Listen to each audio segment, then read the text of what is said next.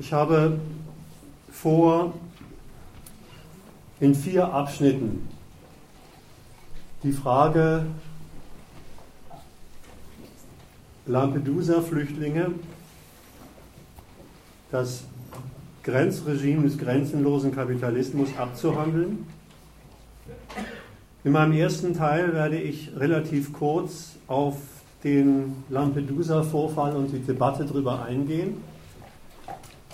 In meinem zweiten Teil werde ich auf die Gründe eingehen, warum Menschen diese Flucht ergreifen. In meinem dritten Teil werde ich den Umgang, den hierzulande eingerissenen und durchgeführten Umgang mit Flüchtlingen klarstellen. Und im vierten Teil werde ich das wie eine Art Zusammenfassung dann unter der näheren Erläuterung des Titels Grenzregime im grenzenlosen Kapitalismus entwickeln. Zu meinem ersten Teil. Es stellt sich schon die Frage, bei wie vielen Toten im Mittelmeer an den Grenzen Europas eigentlich öffentliche und politische Aufmerksamkeit für die sogenannte Flüchtlingsfrage angesagt ist. Wieso müssen es da eigentlich schon ca. 400 Ertrunkene sein, wie kürzlich beim Kentern des Bootes vor Lampedusa? Dabei werden doch die Opfer der letzten Jahre auf ca. 20.000 Flüchtlinge beziffert, die das EU-Festland nicht erreicht haben. Allein in Gibraltar sollen mehr als 3000 Leichen in den letzten fünf Jahren angeschwemmt worden sein. Großes Aufsehen haben also die einzelnen Ertrunkenen der letzten Jahre nie erregt. Für sich waren sie zwar durchaus immer unschöne, aber letztlich doch zu vernachlässigende Kollateralopfer einer für notwendig erachteten europäischen Abschottungspolitik.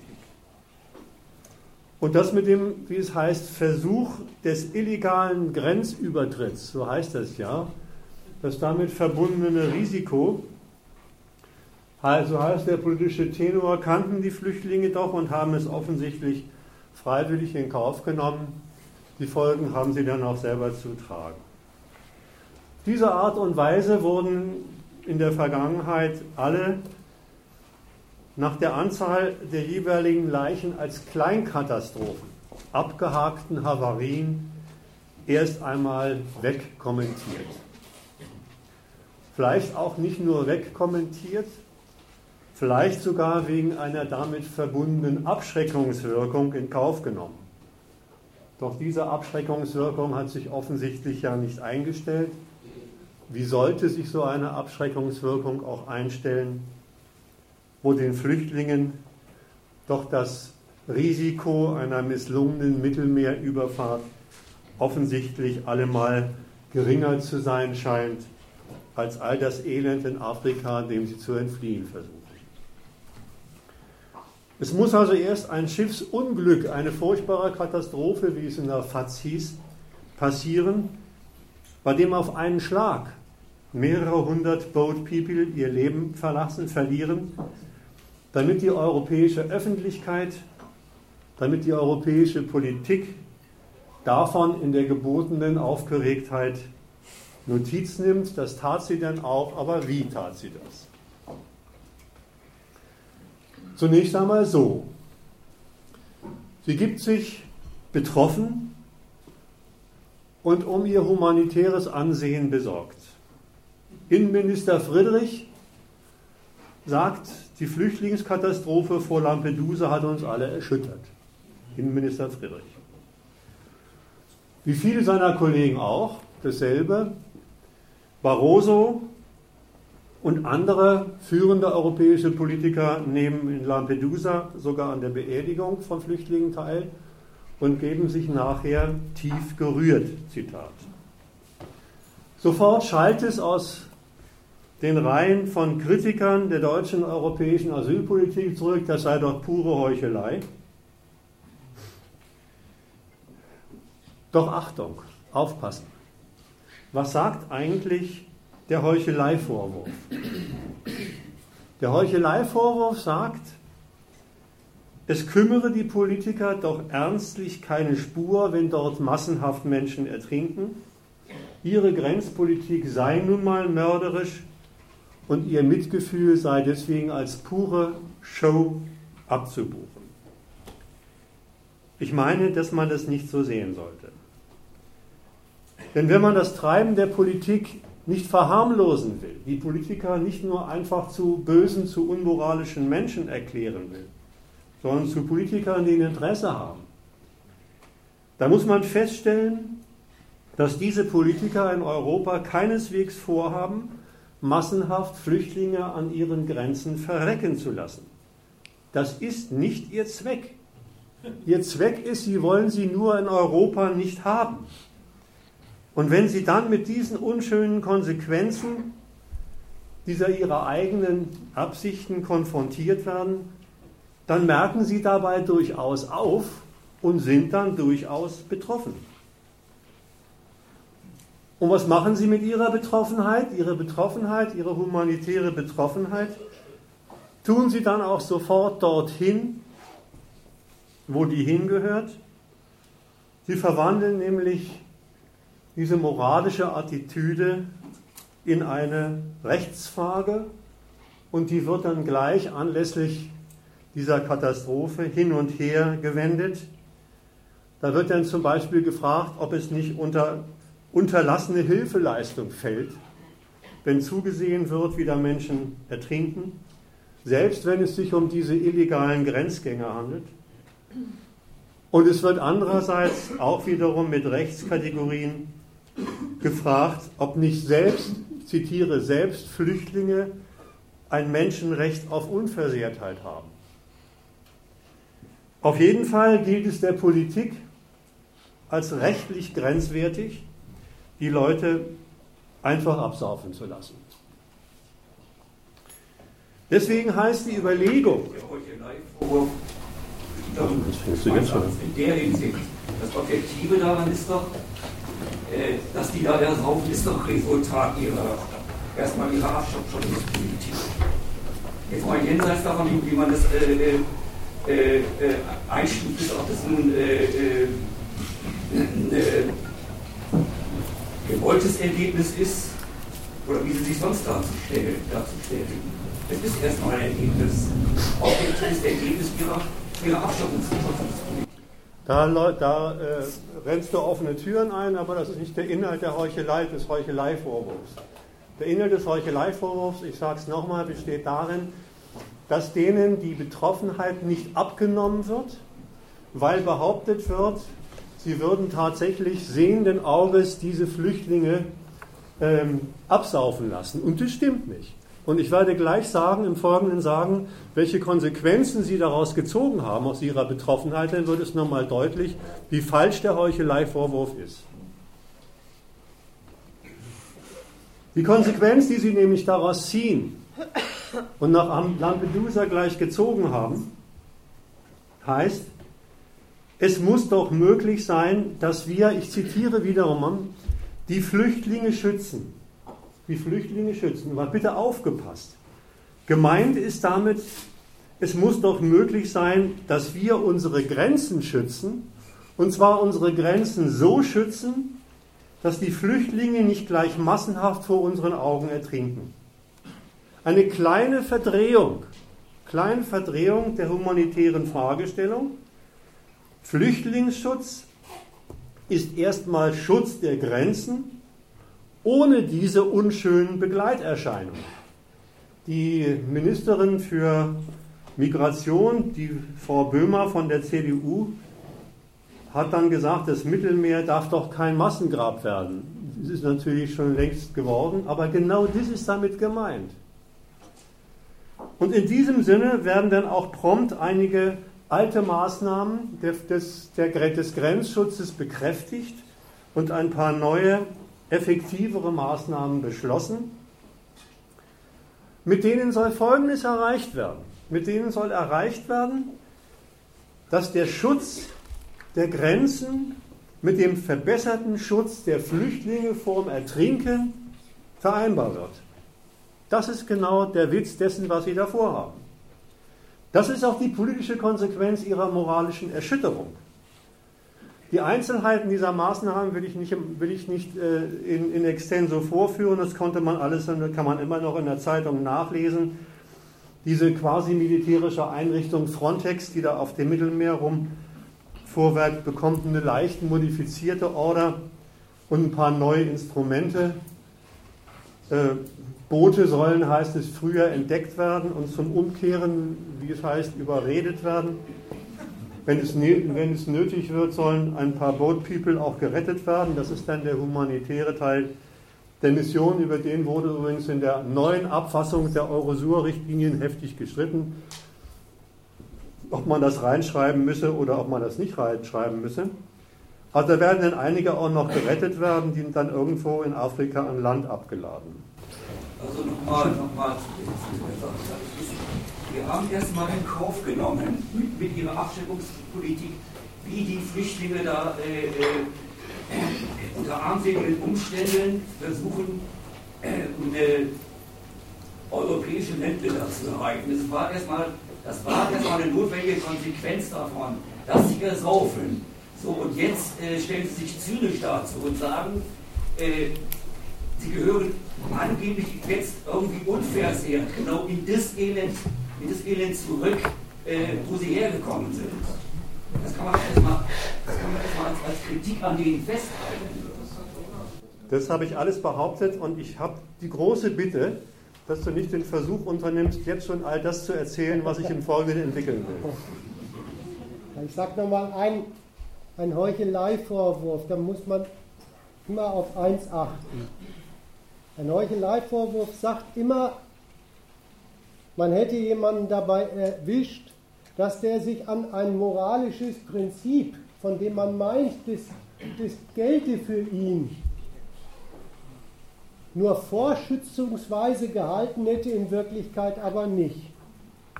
Und da muss man aufpassen, ob man überhaupt richtig liegt, dieses moralische Prinzip an einen Politiker anzulegen und dann zu sagen, ja, wenn ich das tue, hat er sich daran echt nicht gehalten.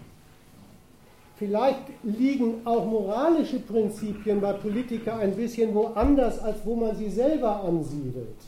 Vielleicht ist es nicht so, dass die innig mitmenschlich mit den Flüchtlingen verbunden sind, aber schon innig auch innig, mitmenschlich, moralisch mit ihrer Politik verbunden sind und an der Stelle es wirklich unerträglich finden, und das geht ihnen dann in, ins Gebein, vielleicht heulen sie sogar, dass ihre Politik solche von ihnen gar nicht gewünschten Kollateralwirkungen zeitigt.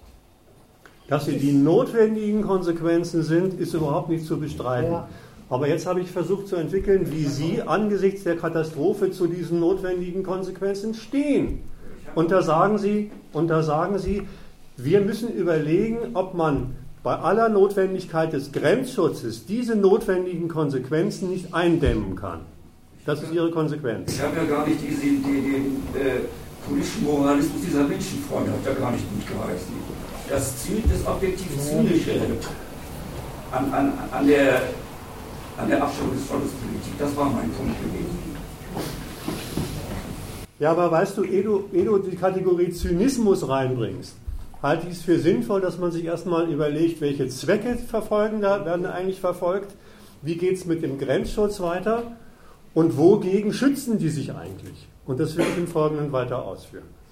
Also, was jetzt festgehalten worden ist, was der Jonas nochmal eben unterstrichen hat, ist, dass die Politiker daran arbeiten, den Grenzschutz effektiv zu machen, aber möglichst diese unschöne Konsequenz, die ihnen den Vorwurf der Menschenrechtsverletzung eingetragen hat, möglichst klein zu halten. Das heißt, es kommt ihnen darauf an, die Flüchtlinge den, vor den tödlichen Konsequenzen der Grenzschutzmaßnahmen, die die EU errichtet hat, selbst zu schützen. Das ist die Absurdität in der ganzen Sache mal ausgeführt, diesen Gedanken. Von wegen also, wie es in der Presse hieß, die würden absaufen, weil die Boote überfüllt und undicht sind. Warum sind sie denn da reingegangen in die Boote, heißt die Frage. Die sind reingegangen, weil den Flüchtlingen eine legale Einreise nach Europa nicht erlaubt ist. Alle Visa-Anträge von Schwarzafrikanern werden systematisch abgelehnt. Deswegen bleibt ihnen, wenn sie nach Europa wollen, nur das, was jetzt Flucht heißt. Und das ist verbunden mit dem illegalen Überwinden der Grenze. Das nützen dann natürlich Schlepper aus. Die sind nicht verantwortlich für den Tod, sondern die nützen diese, diese Lage aus. Und dann, dann kommen die an den, an den Grenzen an und krepiert wird dann an dicht gemachten Grenzen am Meer, da wird dann, da wird dann krepiert dran. Also weder die Boote sind schuldig. Ich würde auch nicht mehr sagen, die Schlepper sind schuldig, sondern die nützen bloß dieses Elend aus. Und der Ausgangspunkt ist erstmal, was die reine Flucht anbelangt. Jeder, der versucht, ein Visum zu erkriegen, wird abgewiesen. Also diese Notwendigkeit des Übergangs zum illegalen Grenzübertritt es ist eine Konsequenz dieses Wunsches, da reinzukommen. Man wird nicht reingelassen, man wird im Gegenteil genötigt, illegal reinzukommen. Über die Illegalität sage ich nachher noch ein bisschen mehr. Das schließt, dieser Standpunkt schließt als Inhalt und Zweck europäischer Politik aus, dass es der europäischen Politik um den Schutz der Kreaturen, dieser Kreaturen, dieser Menschen vor den Umständen geht, die sie zur Flucht aus ihrer Heimat bewogen haben. Darum geht es ihnen nicht, wenn sie sagen Schutz der Flüchtlinge.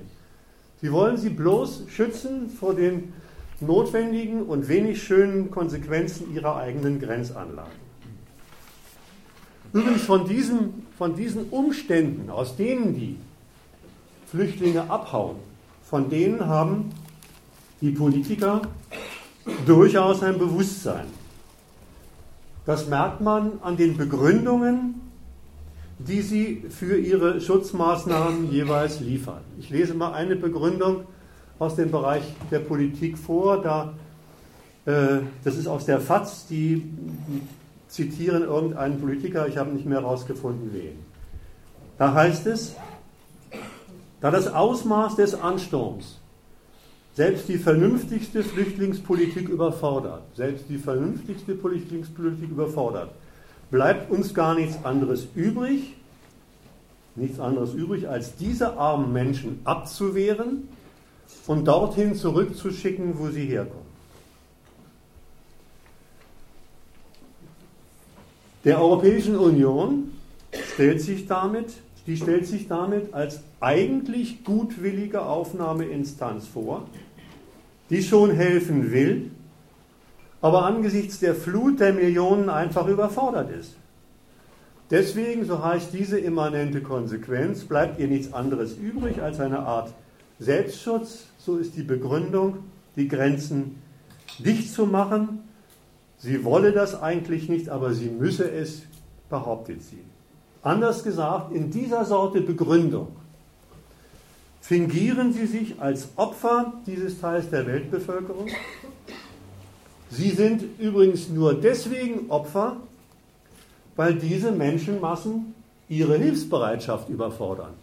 Das macht Europa zu Opfern. Bemerkenswert ist an diesem Zitat die vollständige Umkehrung der Verhältnisse. Opfer sind jetzt in dieser Begründung der Grenzen nicht mehr Flüchtlinge, sondern Opfer sind die EU-Staaten. Das ist vorgetragen vom Standpunkt einer Flüchtlingspolitik, die von sich sagt, sie könne leider nicht so, wie sie wolle. Als hilfreiche Aufnahmeinstanz sieht sich die EU gänzlich überfordert und muss und muss ist genötigt, diese Schengen selbst, dieser Schengen-Abschottungspolitik aus Selbstschutzerwägungen zu betreiben. Bemerkenswert ist nun Folgendes. Bemerkenswert ist nun, wie dieser Opferstandpunkt noch in diesem Zitat selber, in der Stellung der Politik dazu, sich sofort wandelt in den des zuständigen Betreuers. In den des zuständigen Betreuers. Wohlgemerkt des Betreuers, nicht der Elendsgestalten aus Afrika, sondern Betreuer als Betreuung ihres Flüchtlingsproblems. Des Flüchtlingsproblems, was die Europäische Union mit den Flüchtlingen hat. Wie hieß es? Es bleibt uns gar nichts anderes übrig, als sie dorthin zurückzuschicken, wo sie herkommen. Das ist wichtig, diese zusätzliche Zuständigkeitserklärung. Und man darf nicht darauf reinfallen. Wenn Sie von Flüchtlingsproblemen reden, dann geht es immer nur um die Probleme, die die Europäische Union mit den Flüchtlingen hat, beziehungsweise die Probleme, die angeblich die Flüchtlinge der Europäischen Union bereiten, nicht aber um die Probleme, die die Flüchtlinge selbst haben. Die sind, wenn Sie von Flüchtlingsproblemen reden, damit gar nicht gemeint. Dasselbe übrigens, wenn die Politiker anregen, man müsse doch angesichts dieser Katastrophe auch mal den Fluchtursachen nachgehen. Den Fluchtursachen nachgehen. Was meinen Sie denn damit? Die logische Fortsetzung von dem, was ich eben entwickelt habe. Dann meinen Sie nichts anderes als, wie ist es denn möglich, dass diese Flüchtlinge uns diese Probleme bereiten? Wieso können die einfach so abhauen aus ihrer Heimat und dann auch noch bis zu uns? Das ist also nicht zu verwechseln mit der Frage, wovor flüchten die eigentlich? Welche Lage vor Ort ist für die eigentlich unaushaltbar? Was bewegt diese Menschen dazu, ihre Heimat einfach so zu verlassen? Also wenn Politiker von Fluchtursachen reden, meinen sie nie das, die Ursachen des Elends der Flüchtigen, sondern immer nur die, ihre eigene Betroffenheit durch die Flucht. Und die Konsequenz heißt dann eben ein ums andere Mal, wie können wir es verhindern, dass diese Menschen, diese Menschenflut uns überschwemmt. Es ist klar, wenn europäische Ausländerpolitik diesen Standpunkt einnimmt, dann ist es von ihrer Seite auch nicht getan mit einem einfachen Sorry, wir können euch nicht helfen, sondern von dem aus weiß man sich als europäisches Staatenbündnis auch sogleich zuständig für die Lösung dieser Probleme, die die Flüchtlinge uns bereiten. Und zwar nicht nur im Mittelmeer, sondern auch vor Ort in Afrika und anderswo. Dann ziehen Sie daraus die Konsequenz, Ihre Zuständigkeit heißt, Sie wollen Herrn der, Herr der Lage bleiben oder wieder, wollen, wieder werden und dafür sorgen, dass arme Menschen mit dieser ihrer unorganisierten, mit Risiko behafteten Flucht in den EU-Zuständigkeitsbereich dort nicht immer diese notstandsartigen Eingriffssituationen provozieren, wie sie in Lampedusa zu beobachten waren. Regelmäßig lautet Ihre Frage deshalb auch, wie können wir nicht nur an den Grenzen Europas, sondern auch in Afrika unser Problem mit den Flüchtlingen, das wir mit den Flüchtlingen haben, lösen? Wie selbstverständlich gehen Sie, wenn Sie so daherreden, dabei davon aus, dass Ihre Zuständigkeit für den afrikanischen Kontinent, für die Staaten, aus denen diese Flüchtlinge kommen, so einiges umfasst. Sonst könnten Sie so nicht daherreden. Zumindest so viel umfasst, dass große Teile der dortigen Staatenwelt, sogenannte Dritte Welt, gar nicht anders kann, als ihre eigene Zuständigkeit für ihr Volk dort unter die Lösung des europäischen Flüchtlingsproblems zu stellen. Wie das im Einzelnen zugeht, werde ich in Teil 3 erklären. Ich will jetzt erstmal den aus dem Zuständigkeitsanspruch abgeleiteten Schluss, da geht es Ihnen um mehr da haben, reklamieren sie für, mich eine, für sich eine größere Zuständigkeit als nur das Bewachen ihrer Grenzen. Mehr als nur, dass sie, dass sie ihre, ihre Grenzen dicht machen und dabei möglichst wenig Leichen produzieren. Reklamieren. Zu diesem Mehr an Zuständigkeit möchte ich in meinem zweiten Teil einiges sagen. Dieser zweite Teil befasst sich mit den Fluchtgründen, das heißt den Ursachen des Elends dieser Menschenmassen.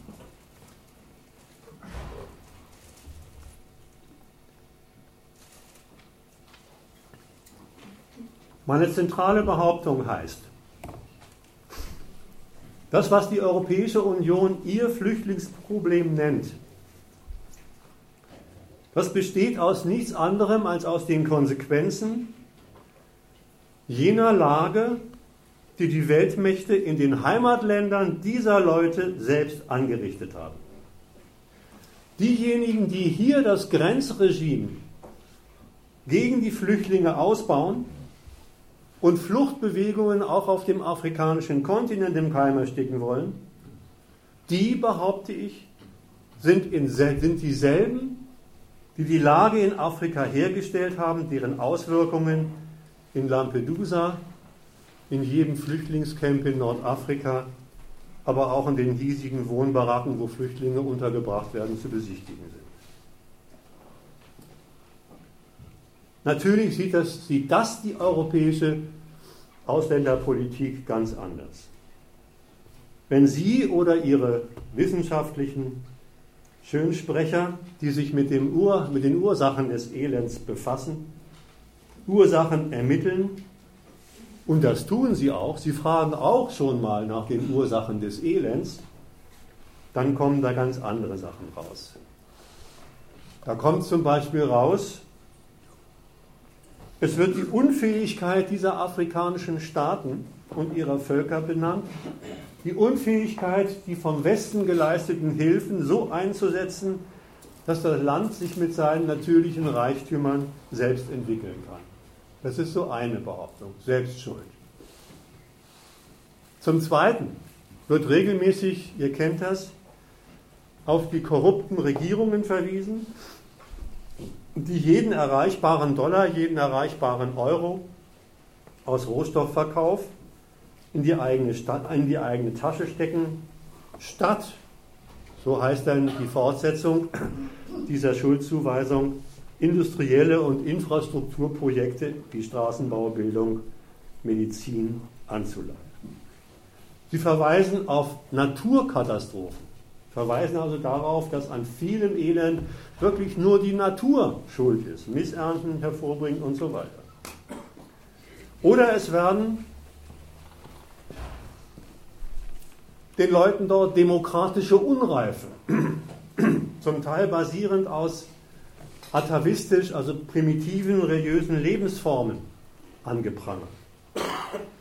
Primitiven Lebensformen, die jeden rationellen Umgang, habe ich in einer dieser Theorien noch gelesen, jeden rationellen Umgang mit technischem Gerät, das ihnen dort als Hilfe zur Selbsthilfe geliefert wird, untergraben, weil sie das alles für Teufelszeug halten. Überdies, letzte Theorie, wird, wird behauptet, das Bevölkerungswachstum, das unkontrollierte Bevölkerungswachstum sei dort schuld. Naja, eine Sache kann ich auch noch erwähnen, es werden immer die Stammesfäden zitiert, die dort ausbrechen und behauptet, diese ethnisch motivierten Fäden, die aus der Natur ihrer Stammeszugehörigkeit resultieren, die würden vor allen Dingen auch dann zu Bürgerkriegen führen und Verwüstung und Vertreibung anrichten. Man muss jetzt auch aufmerken, aufmerken, bei diesen, es gibt noch mehr, noch mehr Theorien, ich lasse es mal dabei, bei diesen Theorien, die ganz klar als Schuldzuweisungen zu identifizieren sind, werden Phänomene genannt, fehlende Industrialisierung, korrupte Regierungen, Kriege zwischen Stämmen und so weiter, die überhaupt nicht von der Hand zu weisen sind. In der Tat, das gibt es dort, das ist dort alles zu besichtigen. Nur, nur wird der Anteil des kapitalistischen Westens an eben diesen Phänomenen und den damit einhergehenden Elend sorgsam unterschlagen.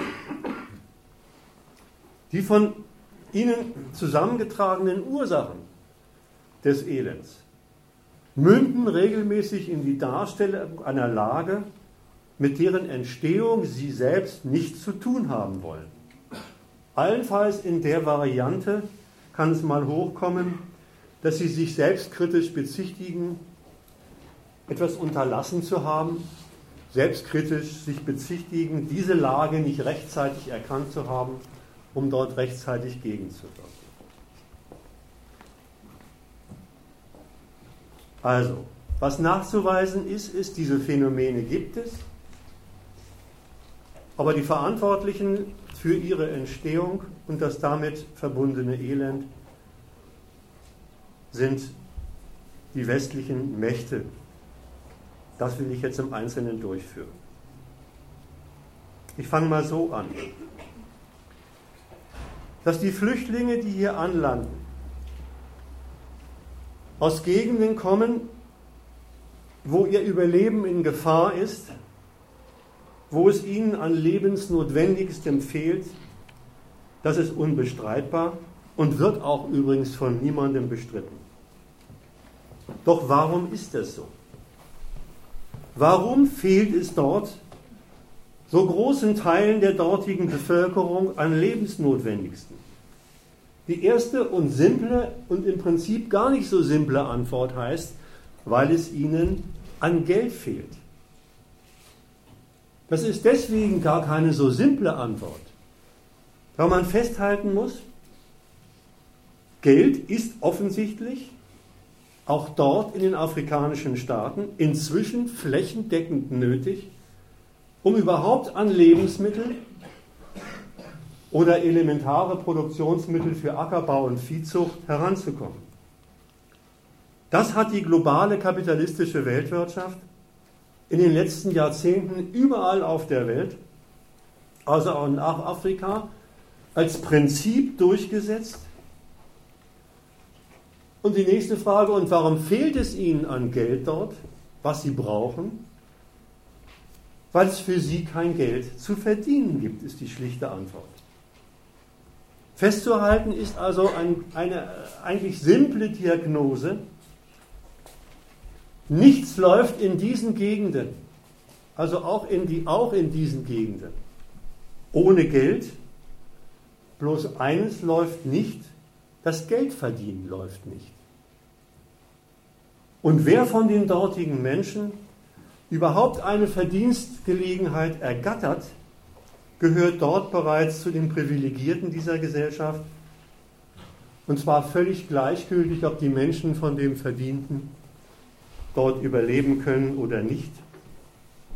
Und gleichgültig auch gegenüber dem Umstand, dass sie dort in der Regel eine Sorte von Geld, von nationalem Geld in die Hand bekommen, dessen Wert eben nicht durch eine funktionierende Nationalökonomie abgesichert ist, und mit dessen Besitz folglich auch gar nicht klar ist, ob man bzw. wie viel man ihn auf den dortigen inneren Märkten kaufen kann.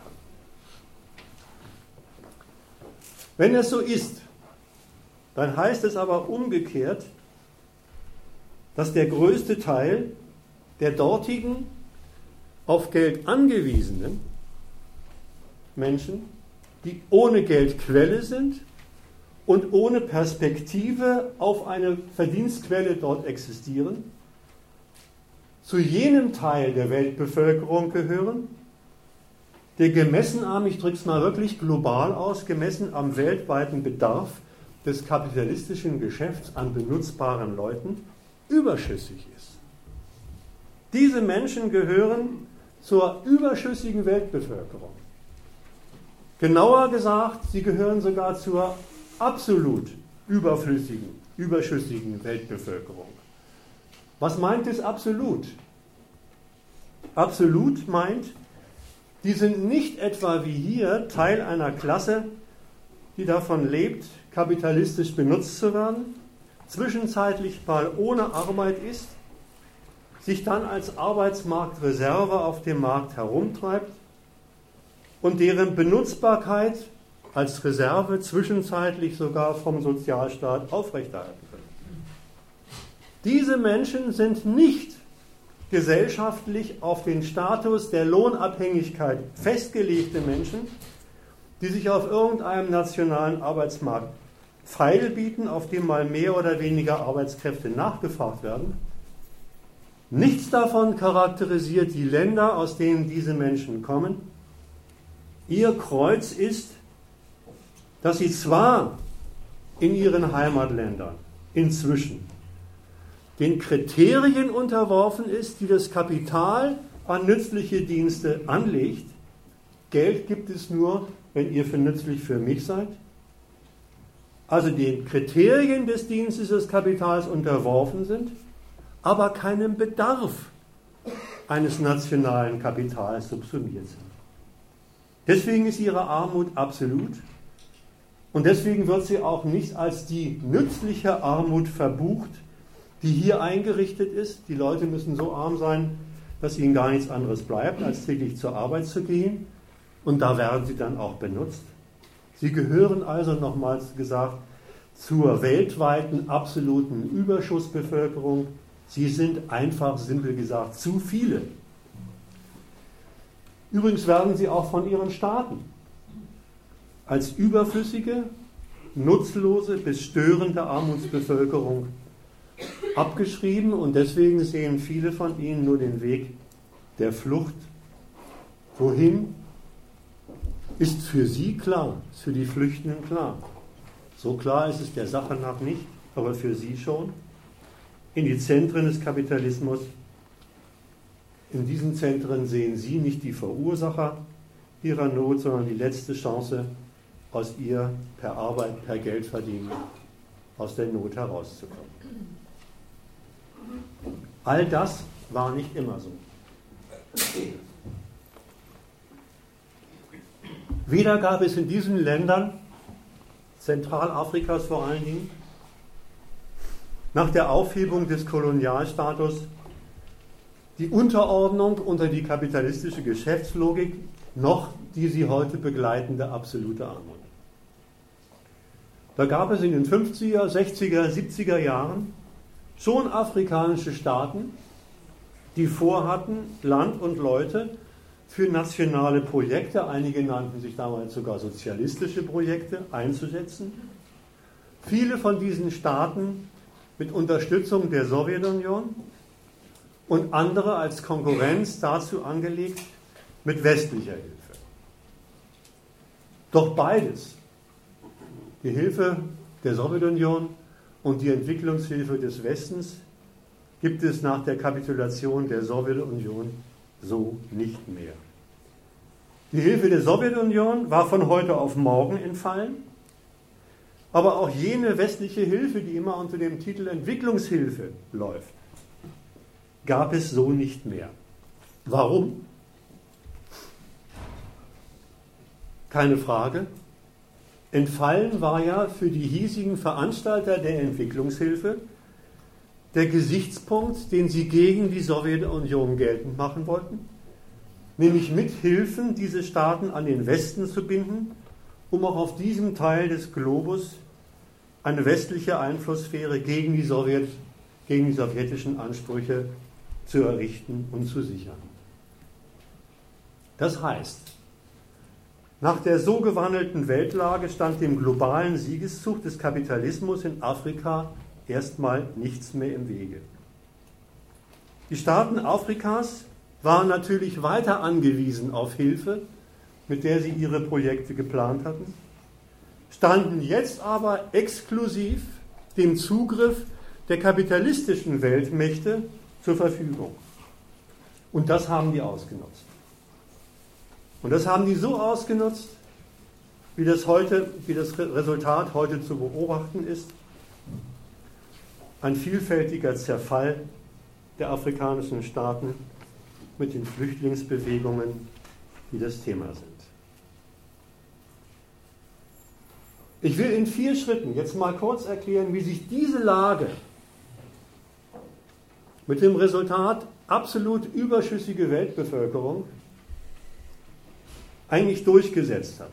Ich will das in vier Schritten, die das Prinzip charakterisieren, kurz darstellen. Ich will also keine Fallstudien machen, ich will nicht über Somalia, Kongo oder Angola reden, sondern ich will was Prinzipielles in vier Schritten erläutern.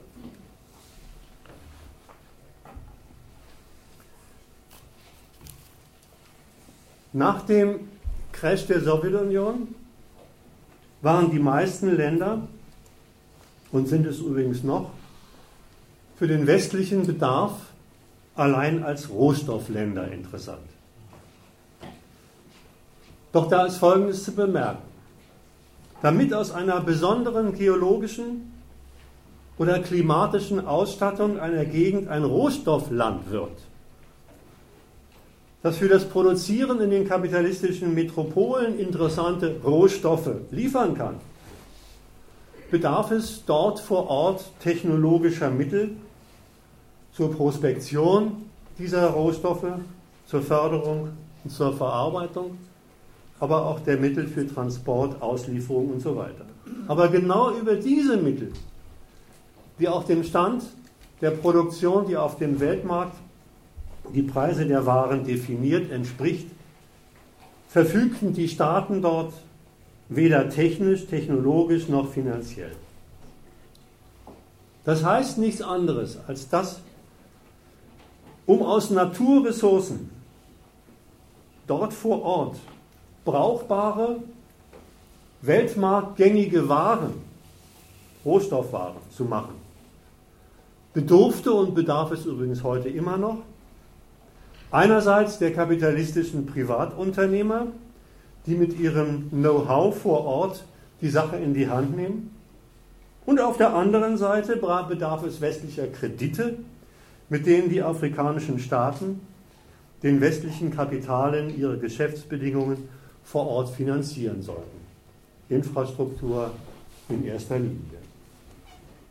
Das heißt, es fand statt, das ist meine erste Behauptung, die Subsumption von Land und Leuten unter das Interesse des Westens an kapitalistisch verwertbaren Rohstoffen statt. Und das bedeutet Reichtum für diejenigen, die diesen, diese Rohstoffe abtransportieren, für die kapitalistischen Länder und für die afrikanischen Staaten hieß das rigorose Plünderung ihrer Ressourcen. Mein zweites Argument. Diese Sorte Ausplünderung hat Voraussetzungen. Ich will mich jetzt mal nur mit denen befassen, die für das Thema hier interessant sind. Und die heißen, es musste und muss weiterhin den westlichen Konzernen freier Zugang zu den entsprechenden Gegenden in diesen Staaten für Abbau, Transport und so weiter garantiert werden. Und diesen freien Zugang sicherten in der Tat die Staaten mit ihrer inneren Gewalt vor Ort. Und zwar so, dass in der Tat nur das Interesse der abtransportierenden kapitalistischen Privatunternehmer zählte.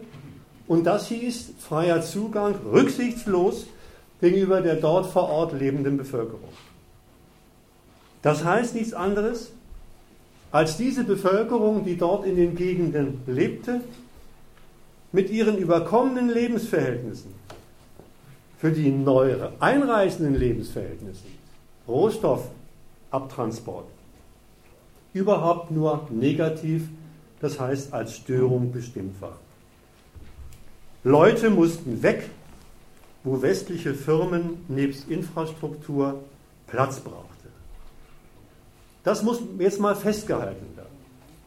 Wo so ein Staat der dritten Welt seinen Staatsreichtum allein daraus zu beziehen versucht, dass er sich als Rohstoffland für den Kapitalismus zurechtmacht, da ist das gesamte Staatsvolk nicht Ressource für den Staat, sondern in der Regel nur noch Störung nur noch hinderlich für das fremde ökonomische Interesse, an dem dieser Staat, der einheimische Staat, partizipieren will. Entsprechend wurde die Bevölkerung behandelt, das weiß man auch zum Teil. Das heißt, sie wird aus ihren herkömmlichen Lebensräumen vertrieben und wenn sie aus den herkömmlichen Lebensräumen vertrieben wird, dann sind die damit gegebenen vorhandenen ursprünglichen Subsistenzmöglichkeiten zerstört, von denen sind sie dann einfach getrennt. Die ihnen zur Verfügung stehenden vorindustriellen Lebensformen wurden aber nicht nur Von denen wurden sie nicht nur vertrieben, sondern die wurden zum Teil auch durch die Art und Weise, wie dort produziert worden ist von den Kapitalisten, vielfach vergiftet, verwüstet, übrigens im wahrsten Sinn des Wortes, durch Wasserraubbau zu Wüsten gemacht. Und dann wurde die daran hängende, ärmliche, ursprüngliche Subsistenz für das eigene Überleben dieser Menschen einfach vernichtet. Das ist zum Beispiel vieles von dem, was in den westlichen Ursachenforschungen als Naturkatastrophen behauptet wird. Mein drittes Argument.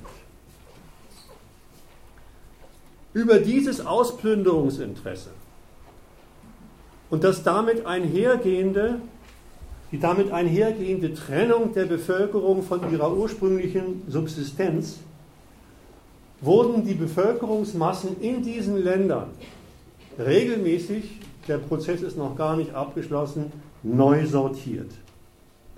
Und die Sortierung fand genau nach den Kriterien statt, die ihre Brauchbarkeit bzw. Nichtbrauchbarkeit auswies.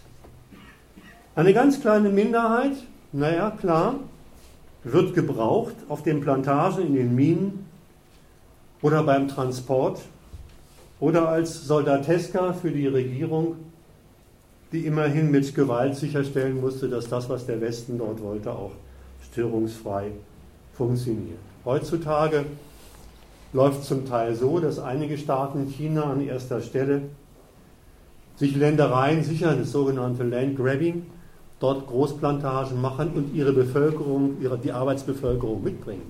Die haben nämlich bei sich inzwischen selbst so viel an Bevölkerungsüberschuss, der in China nicht beschäftigt werden kann, ihn bringen Sie einfach mit und lassen ihn dort auf den Plantagen arbeiten.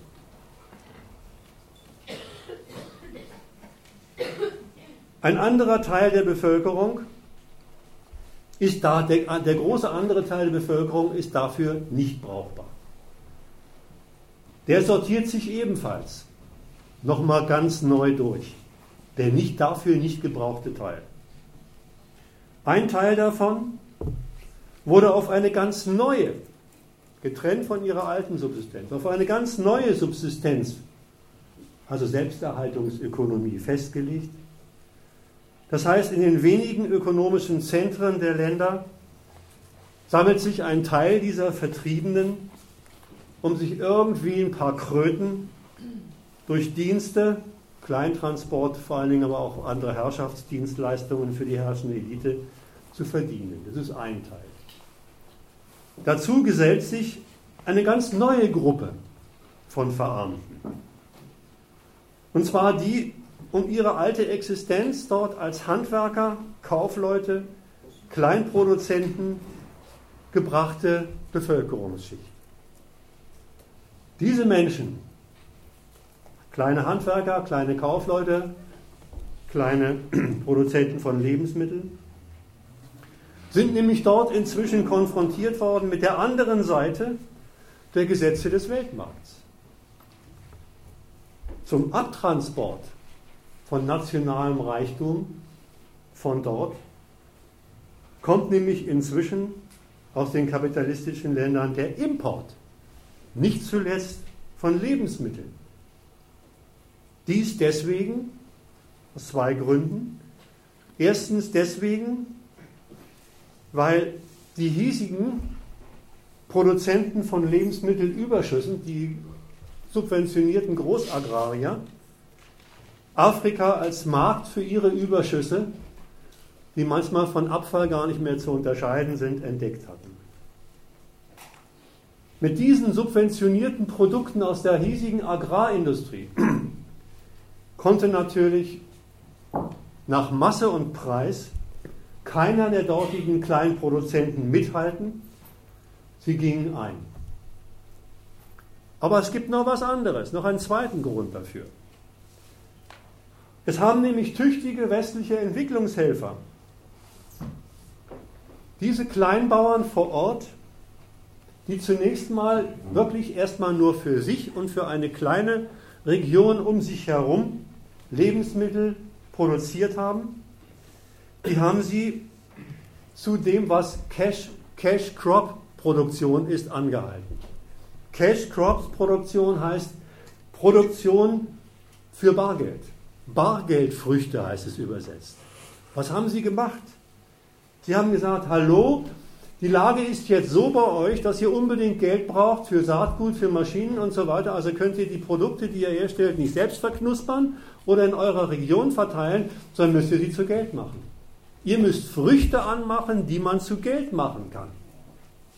Und so, so zu Geld machen kann, die auf dem, dass sie auf dem, nicht nur auf dem inländischen, sondern vor allen Dingen auf dem Weltmarkt verkäuflich sind. Das hat den Bauern unmittelbar eingeleuchtet, weil sie ja gerade in der benannten Not waren. Sie brauchten Geld auf einmal. Und das Ganze hatte eine fürchterliche Konsequenz für die einheimische Versorgung, weil jetzt nämlich große Teile dieser Cash-Crops-Produktion von Lebensmitteln der einheimischen Versorgung fehlte. Sie ging auf den Weltmarkt. Was sie dort erlöst hat, will ich gar nicht entwickeln. Auf jeden Fall hat das den Mangel an Lebensmittelversorgung in den Ländern, was diese Entwicklungshilfe dort angerichtet hat, nochmal zusätzlich äh, verschärft. Diese Sorte Integration, die ich jetzt kurz angedeutet habe, dieser Staaten in den Weltmarkt herrscht, die ist es also, die den Ländern dort die Gesetze von Eigentum, Waren und Geldwirtschaft systematisch als entscheidende Kriterien der Produktion, der Zirkulation, der Konsumtion aufherrschen und darüber auch noch die letzten Produzenten vor Ort ruiniert hat. Es gibt noch zwei weitere Abteilungen dieser unbrauchbar gemachten Bevölkerungsteile. Diejenigen, die nicht irgendeine Nischenexistenz noch gerade ergattern konnten, die müssen sich in Slums buchstäblich von den Abfällen des Reichtums der städtischen Herrscherelite erklären. Das ist dann immer wunderbar in moderne Filme zu übersetzen, die man dann anschauen kann. Und ein letzter Teil der nationalen Bevölkerung schließlich vegetiert von seinen vegetiert getrennt von seinen überkommenen Subsistenzmitteln außerhalb der Zentren. Also in Busch und Savanne einfach so vor sich hin hungert, bis NGOs mit Zelten und Proteinkeksen mal vorbeikommen. Oder macht sich auf und ergreift, wie es dann heißt, die Flucht. Mein letzter Punkt, dann will ich erstmal diese Logik der westlichen Inbesitznahme dieser Länder, Inbesitznahme im ökonomischen Sinne, abschließen soll sich mit den inneren Kriegen befassen. Die sollen ja auch verantwortlich sein für Elend, mit dem der Westen nichts zu tun haben will. Klar ist, dass diese inneren Kriege das Elend dort komplett machen. Aber die sind nicht etwa das Produkt überkommener, ethnisch begründeter Stammesfeindschaften, sondern entstehen in aller Regel auf der Grundlage genau dieser von westlichen Mächten hergestellten Verhältnisse, die ich eben entwickelt habe. Sie sind nämlich in der Regel nichts anderes als das Produkt der Konkurrenz von Eliten um die Staatsmacht.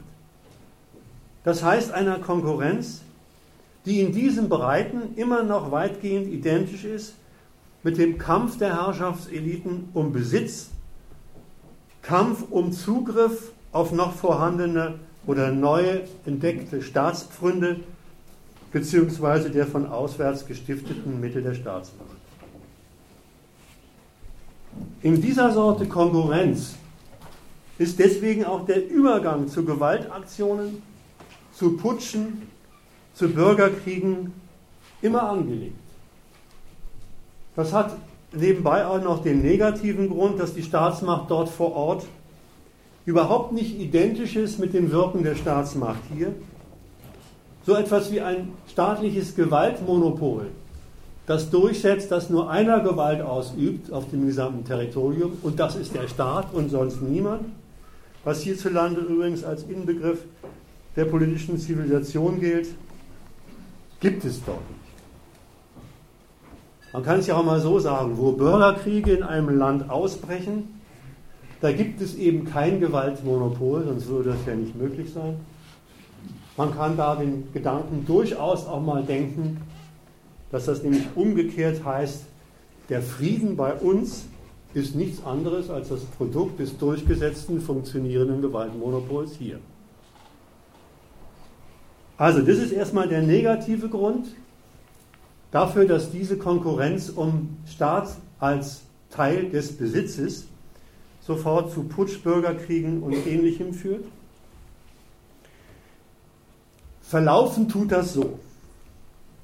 Wenn dort Wahlkämpfe, die in der Regel auf Anregung des Westens, die auf Good Governance aus sind, organisiert werden, wenn dort Wahlkämpfe stattfinden, dann bestehen die auf dieser Grundlage in aller Regel aus der Mobilisierung der Stammesangehörigen sind also als Wahlwerbung so etwas wie der Appell an Blutsbande der Stammesangehörigkeit, der die einzelnen Wähler zugehören. Das heißt, auf ihre Stammeszugehörigkeit besinnen sich diese Eliten immer gern, wenn die ihnen zur Rekrutierung von Wahlvolk taugt. Das ist nichts anderes als die Instrumentalisierung der Stammeszugehörigkeit dafür, dass die Leute hinter ihnen stehen, sie wählen, beziehungsweise dann, wenn der Übergang von der Wahl oder von der verlorenen Wahl zum Putsch oder Bürgerkrieg passiert, dass sie ihn nicht nur als Wahlvolk, sondern auch als Miliz taugen. Das funktioniert und das funktioniert deshalb, weil in, dieser Gesellschaft, in diesen Gesellschaften dort so etwas wie ein Staatsvolk mit einer nationalen Identität in der Weise, wie es hier existiert, gar nicht existiert und deswegen auch so etwas wie ein nationaler Patriotismus dessen Volkes gar nicht gebraucht wird, auch für nationale Erfolge gar nicht gebraucht wird. Und von daher sowas wie die Stammeszugehörigkeit, die Familienzugehörigkeit, die Clanszugehörigkeit die einzig verbliebene Form des Sozialverbands ist, in dem die Menschen dort noch so etwas wie eine, ich nenne es mal, kollektive Identität finden. Eine kollektive Identität, die durchaus nicht immer nur ans Blut denkt, sondern auch ans Fressen denkt. Denn immer mehr der Verelenden wissen, dass die Zugehörigkeit zu diesem Kollektiv die einzige Möglichkeit ist, dass sie an Überlebensmittel oder an Überlebenschancen, zum Teil eben auch die Gelder für die Flucht herankommen. Diese Elendsgestalten lassen sich dann nicht nur leicht, sondern, ich habe es auch gerade gesagt, für Kämpfe rekrutieren.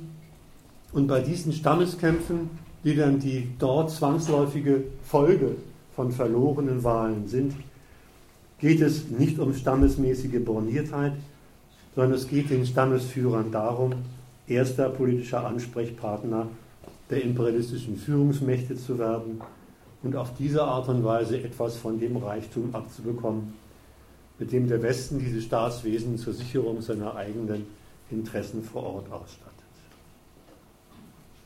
Übrigens halten sich solche Stammeskämpfe kaum an die noch aus Kolonialzeiten resultierenden Staatsgrenzen, die stehen sowieso dort häufig mehr auf dem Papier, als dass sie, wie das sonst hierzulande der Fall ist, Gewaltmonopole voneinander abgrenzen. Da helfen sich dann in solchen Auseinandersetzungen Stammesangehörige übergreifend und umgekehrt produzieren solche Bürgerkriege dann grenzübergreifende Vertreibungen, Flüchtlingsströme der unterlegenen Kriegspartei ziehen in andere Länder, gefährden dort regelmäßig eingerichtete Herrschaftsverhältnisse, reißen dort neue Gegensätze auf zwischen den auswärts Geflüchteten und den dort natürlich ebenso verelendeten Massen vor Ort, lösen also dort neue Affären aus mit Vertreibung, Verarmung und so weiter. Soweit der kurze Durchgang in vier Punkten. Das gibt unter dem, unter dem Gesichtspunkt der Erklärung von Fluchtursachen folgendes Fazit.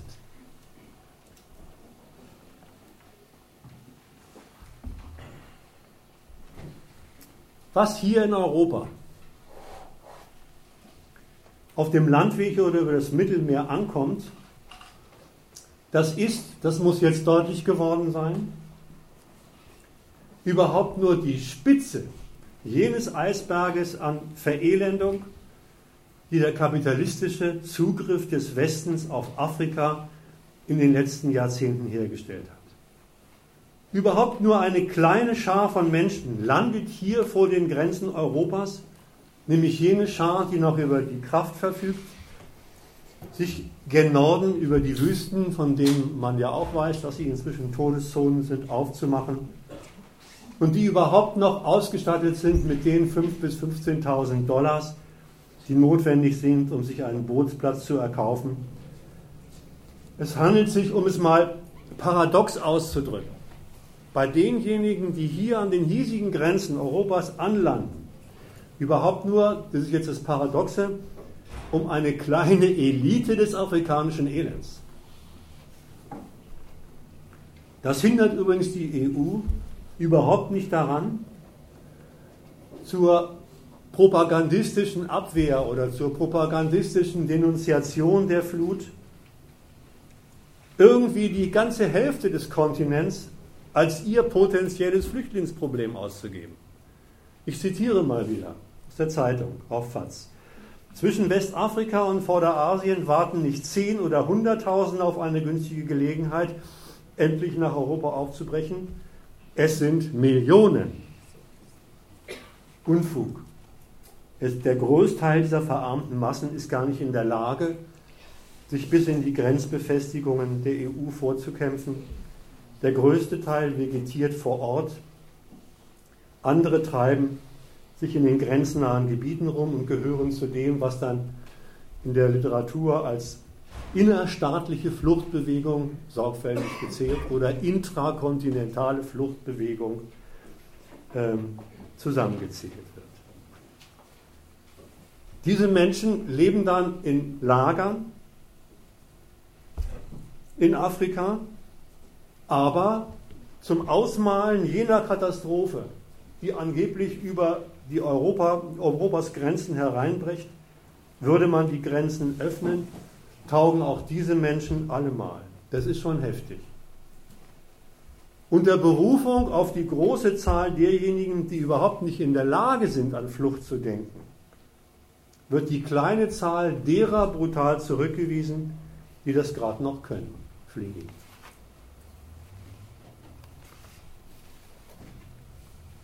Soweit mein zweiter Teil.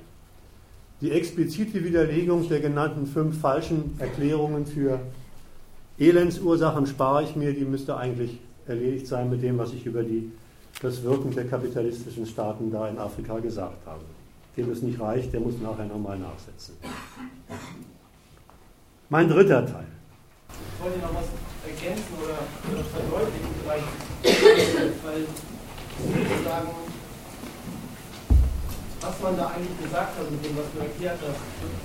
Du hast doch in vier Punkten jetzt gesagt, eigentlich erklärt, wie es zu der Absurdität kommt, dass dort flächendeckend großflächiges Staaten gibt, also eine Region gibt, in der das Geldverdienen das regierende Gesetz ist und es aber kein Geld zu verdienen gibt. So wenig im, im Großen und Ganzen, dass kaum die Staaten selber davon leben können und die Leute leiden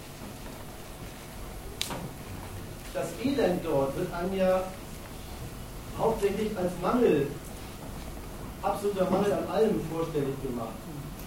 Und mit dem, was gesagt worden ist, ist ja eigentlich, das ist ja die Auskunft, der Mangel ist eine Folge von Geldmangel. Dass das so ist, übrigens, das ist ja auch kein Geheimnis, wenn die Armut dort einem jetzt erklärt wird als wie gering das Pro-Kopf-Einkommen ist. Oder wenn gesagt wird, dagegen könnte man was tun, indem man Geld spendet, damit da den Weizen geliefert wird oder damit Brunnen gebohrt werden, dann ist ja gesagt, dann ist damit ja die Auskunft gegeben, woran es fehlt, an Geld, um Produkte oder Produktionsvoraussetzungen zu kaufen. Und deswegen wollte ich nochmal unterstreichen, das Argument Mangel als Folge eines Geldmangels heißt eben nicht, ist nicht nur die Rückweisung von, das ist absoluter Mangel, der da herrscht, sondern es ist auch die Auskunft, die Mittel, um den zu beheben, die gibt es nicht absolut nicht, sondern also die, es ist kein absoluter Mangel an Mitteln, um, um eine Versorgung herzustellen, sondern im Gegenteil, häufig gibt es die für Geld. Und daran scheitert die, also daran scheitert die Versorgung, daran scheitert der Einsatz von allem, was, was nötig wäre, um was ich, die Leute zu ernähren. Mhm. Ich finde es richtig, was du sagst.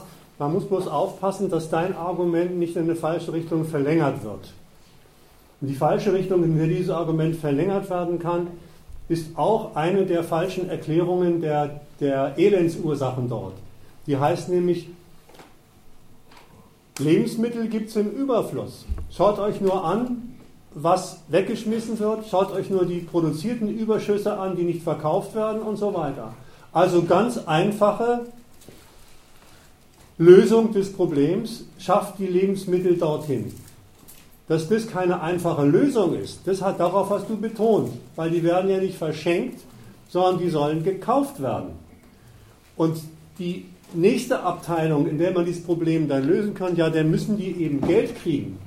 Das ist gerade durch die Art und Weise, wie dieses Land zugerichtet worden ist. Du hast nochmal den Hauptwitz, den ich, auf den ich raus wollte, genannt. Das ist eben, die sind getrennt vom Geld, aber haben keine Gelegenheit, Geld zu verdienen. Und das ist ein Mangel, der ist konstitutiv für diese Sorte zugerichteter Staaten. Mein dritter Teil. Wie wird hierzulande mit den Flüchtlingen umgegangen?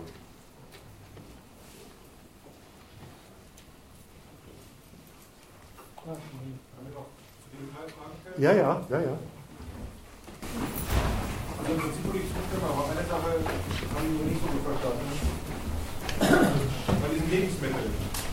Also du hast gesagt, oder ich habe das so verstanden, einerseits ist es dann zu einer Situation gekommen, äh, wo diese Staaten Lebensmittel importieren.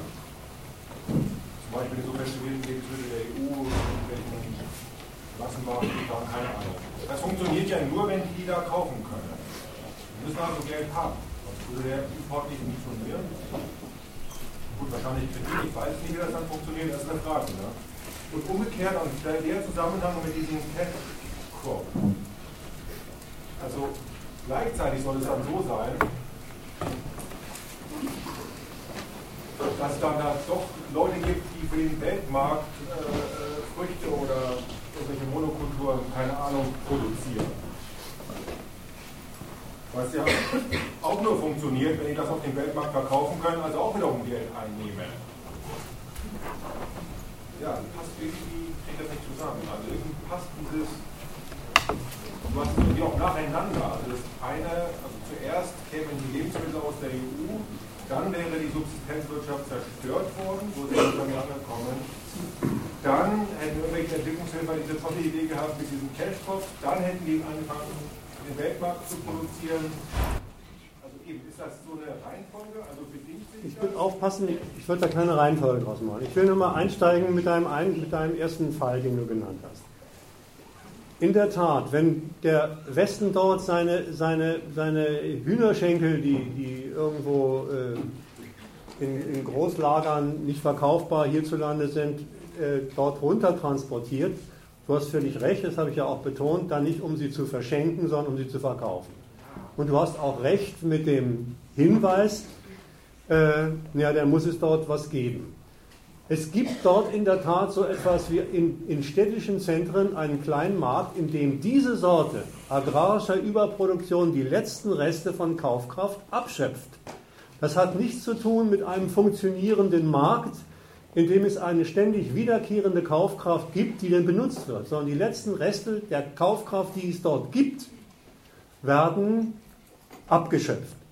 An der Stelle ist nochmal wichtig, vielleicht kurz darauf zu verweisen, dass in der Tat Staaten auch versucht haben, mit Subventionen von Lebensmitteln, also Preise auf den inneren Märkten zu, zu, zu, äh, zu subventionieren, die unter dem sind, unter den Preisen sind, zu denen diese Hühnerschenkel ins Land gekommen sind.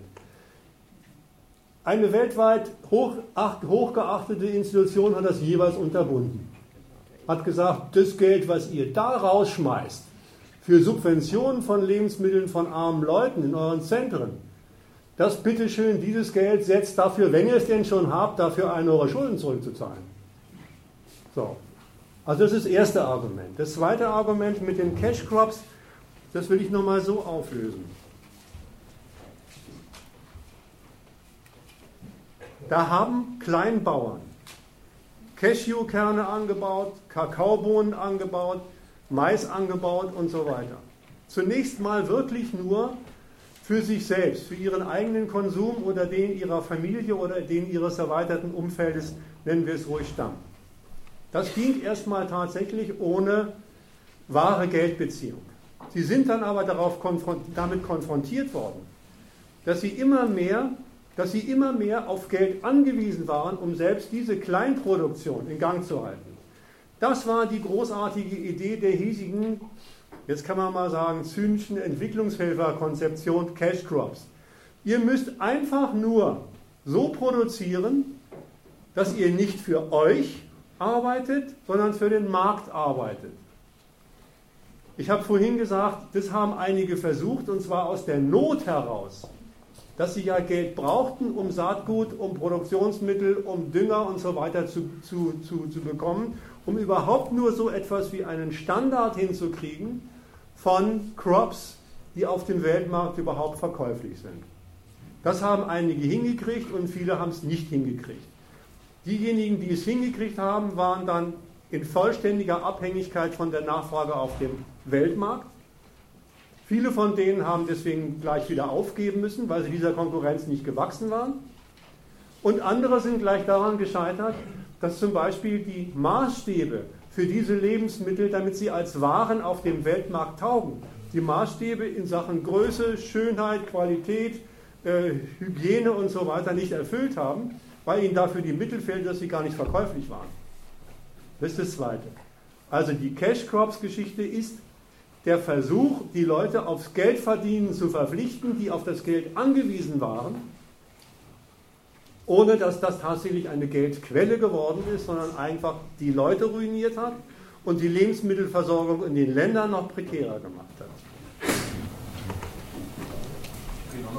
Ja? Also die Haupt, deine Hauptthese ist ja, die Länder sind so zugerichtet worden, also kapitalistisch eben zugerichtet worden, um sie dann da entsprechend also die Rohstoffe entsprechend auszubeuten und so weiter. Und eingangs haben Sie gesagt, ja, also eben, die, die wollen ja sagen, die, die, die, die Verantwortung für diese zuständige Herrschung, die sind hier im westlichen Staat.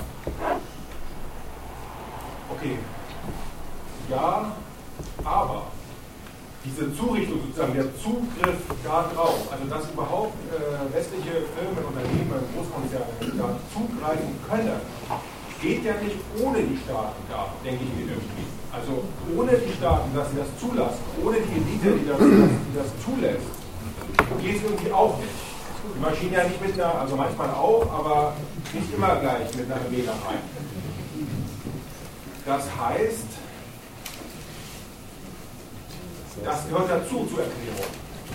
Oder? Also, ja, natürlich.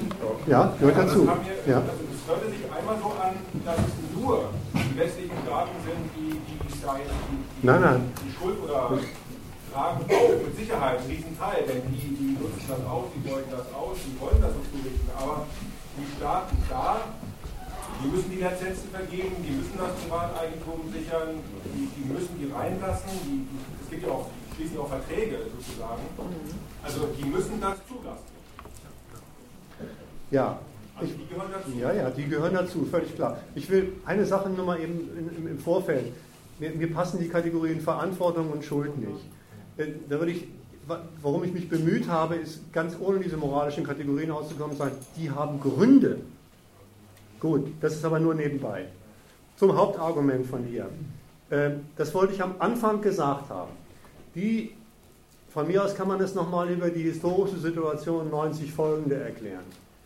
Da sind diese Staaten, die wirklich erstmal arme Staaten waren, in der Konkurrenz zwischen Ost und West mit Projekten jeweils auf die eine oder andere Seite gezogen worden. Zumindest wurde der Versuch unternommen. Als das entfiel, standen sie ohne diese Hilfe, die daraus floss, da und waren deshalb als Staaten, als Staaten leichte Beute für die einzig überbleibende,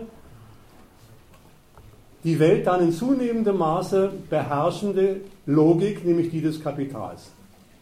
Das heißt, die Staaten, stimmt alles, was du sagst, die dazu gestimmt haben, haben aus dieser Not heraus, das ist erste, mein erstes Argument, aus dieser Not heraus, wir kommen nicht aus, ohne dass wir mit westlicher Hilfe, technologisch vor allen Dingen aber Kredit, aus den Reichtümern irgendwas machen, ohne das kommen wir zu gar nichts.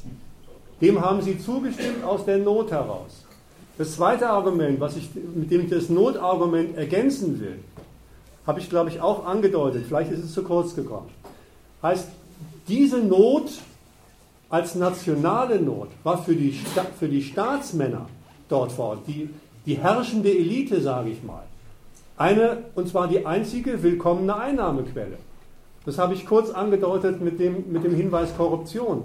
Also aus der Not und aus dem Interesse heraus darüber, dass sie ihr Land öffnen dem Kapital, ihrer Staatsmacht selber und ihnen auch durchaus als Herrschaftsfiguren ein Teil von diesen dafür notwendigen Gelder äh, abzuzwacken.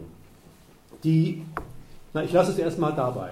Also du hast völlig recht, übrigens auch mit Verträgen. Ich komme nachher noch auf die Abteilung Verträge in einer ganz anderen Weise zurück. Das sind Verträge, aber muss man mal schauen, wie sind eigentlich die Vertragspartner gestrickt. Das, das Zulassen, das Zulassen der, dieser dritten Welt souveräne Sachen Zurichtung äh, durch die erste Welt, das, das, das sollte man sich nicht als, irgendwie als, als Schranke denken, sondern und hat auch bereits ein, eine Abhängigkeit unterstellt, die, die diese äh, dritte Weltsouveräne äh, zum Inhalt, zum gewollten Inhalt ihrer, ihrer, ihrer, ihrer Souveränität gemacht haben. Ja, stimmt. Richtig. Ich will, will noch mal was. So angehört vorhin. Ich habe das nicht verstanden, was du gesagt hast. Nochmal aus.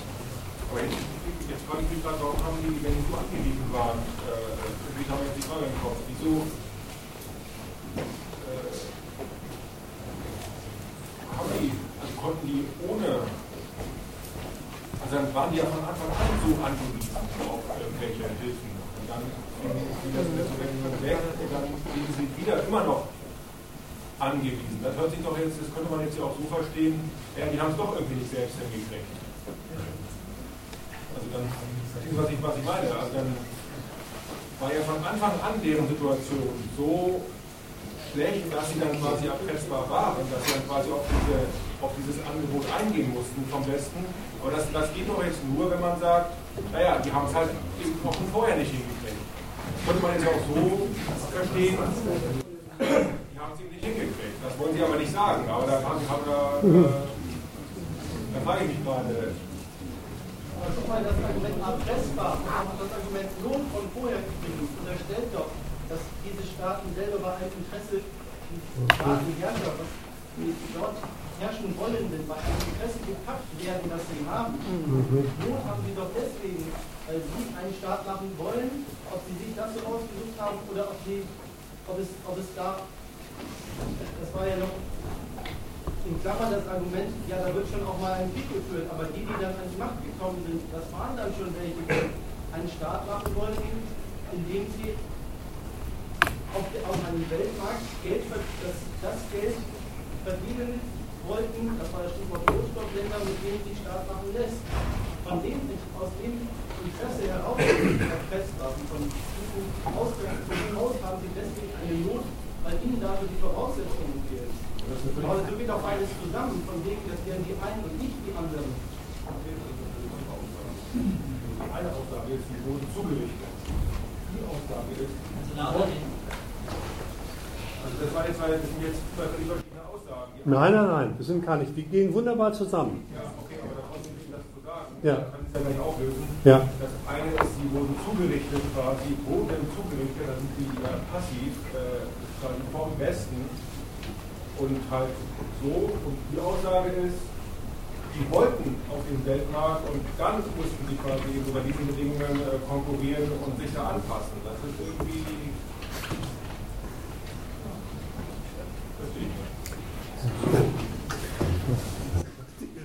Wie es zusammengeht. Die Zurichtung ist das Produkt der Art und Weise, wie sie überhaupt nur Staat machen konnten. Sich nämlich dem Westen nach 90, sich dem Westen nämlich öffnen als das, was man Rohstoffland nennt.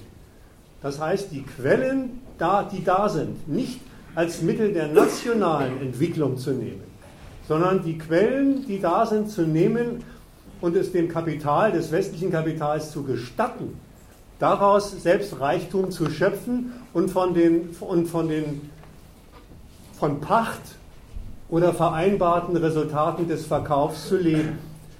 Die noch, noch, bitte?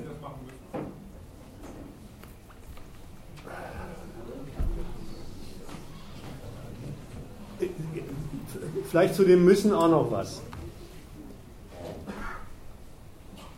Die,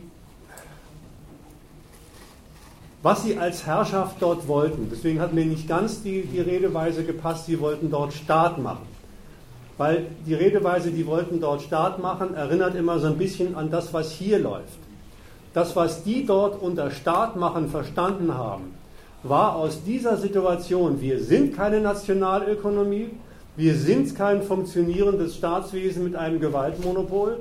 Wenn wir irgendwie uns auf, aus unseren Quellen bereichern wollen, dann bleibt, das ist ihr Schluss, der ist natürlich theoretisch falsch, aber kommt aus ihrer Not, dann müssen wir uns dem westlichen Kapitalismus öffnen und, und ihm Angebote machen. So, das heißt Subsumption von Land und Leuten, wie ich vorhin gesagt habe, unter dieses Interesse des Westens, wir sind nur Rohstoffland und sonst nichts. Staat machen heißt in der Abteilung, die jeweiligen herrschenden Eliten versuchen darüber so etwas wie ein reduziertes Staatswesen mit einer Gewalt, die sie ganz als Stamm beispielsweise in den Händen haben, hinzukriegen, der aber dann auch wiederum nur, die aber auch dann wieder nur eingesetzt wird, nicht als Monopol, geht gar nicht, haben sie gar nicht die Mittel zu, sondern eingesetzt wird, um genau diesen, Rohstoff, diesen Rohstoffabtransport möglichst so zu begleiten, zu überwachen, wie es das westliche Kapital braucht.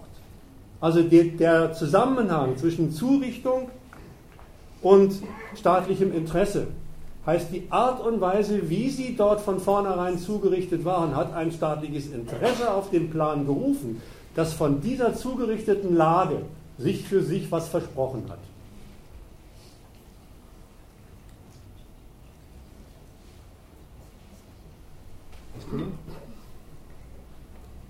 Wenn man mal den Vergleich weglässt, dann ist das, womit diese Staaten sich in diese Abhängigkeit hineinwirtschaften. Wirklich erstmal der elementare Herrschaftswille, Herrschaft über diesen Landstrich zu etablieren, die sicherzustellen und den Landstrich zu einer Bewirtschaftungsquelle der Herrschaft in irgendeiner Weise zu machen. Der Landstrich, das, das, was es dort gibt, was es an Leuten gibt, soll das soll die Mittel für das Aufrechterhalten und Ausbauen der, der Herrschaft abwerfen. Das machen auch die dort. So, wie sie das jetzt machen, beginnt bei denen übrigens lange vor 90 mit einer ganz rohen Herrschaftsfrage. Macht kommt aus den Gewehren, hat Mao Zedong gesagt. Das ist das Erste, womit die einsteigen, eine Machtfrage zu klären. Die, die, die kolonialen Landstriche unter eine eigene Gewalt zu bringen. Das ist das Erste, was dann diese Gewalt aus dem Land auch wieder rausholen muss.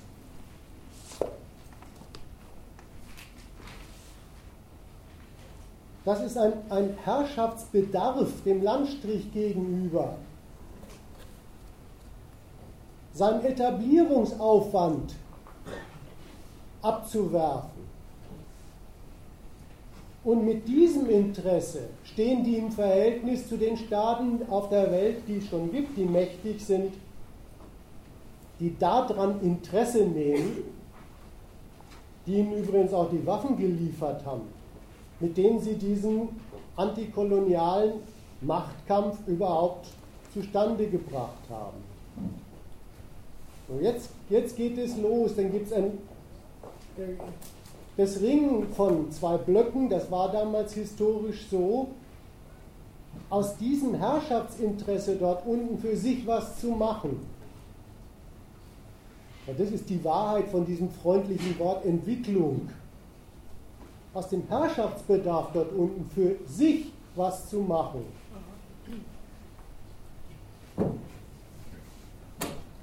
das, äh, das fand ich richtig an, dem, an der Überlegung hinten aus der Ecke. Damit, mit diesem Interesse, Herrschaft über diesen Landstrich auszuüben und aus dem die Mittel für die Herrschaft herauszuwirtschaften.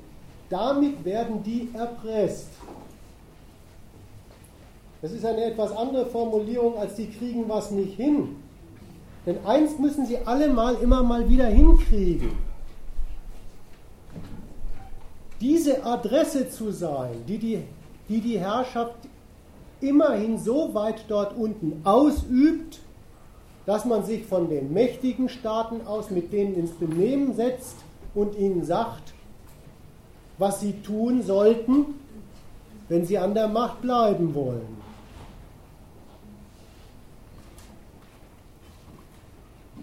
Und ja, das finde ich. Hm.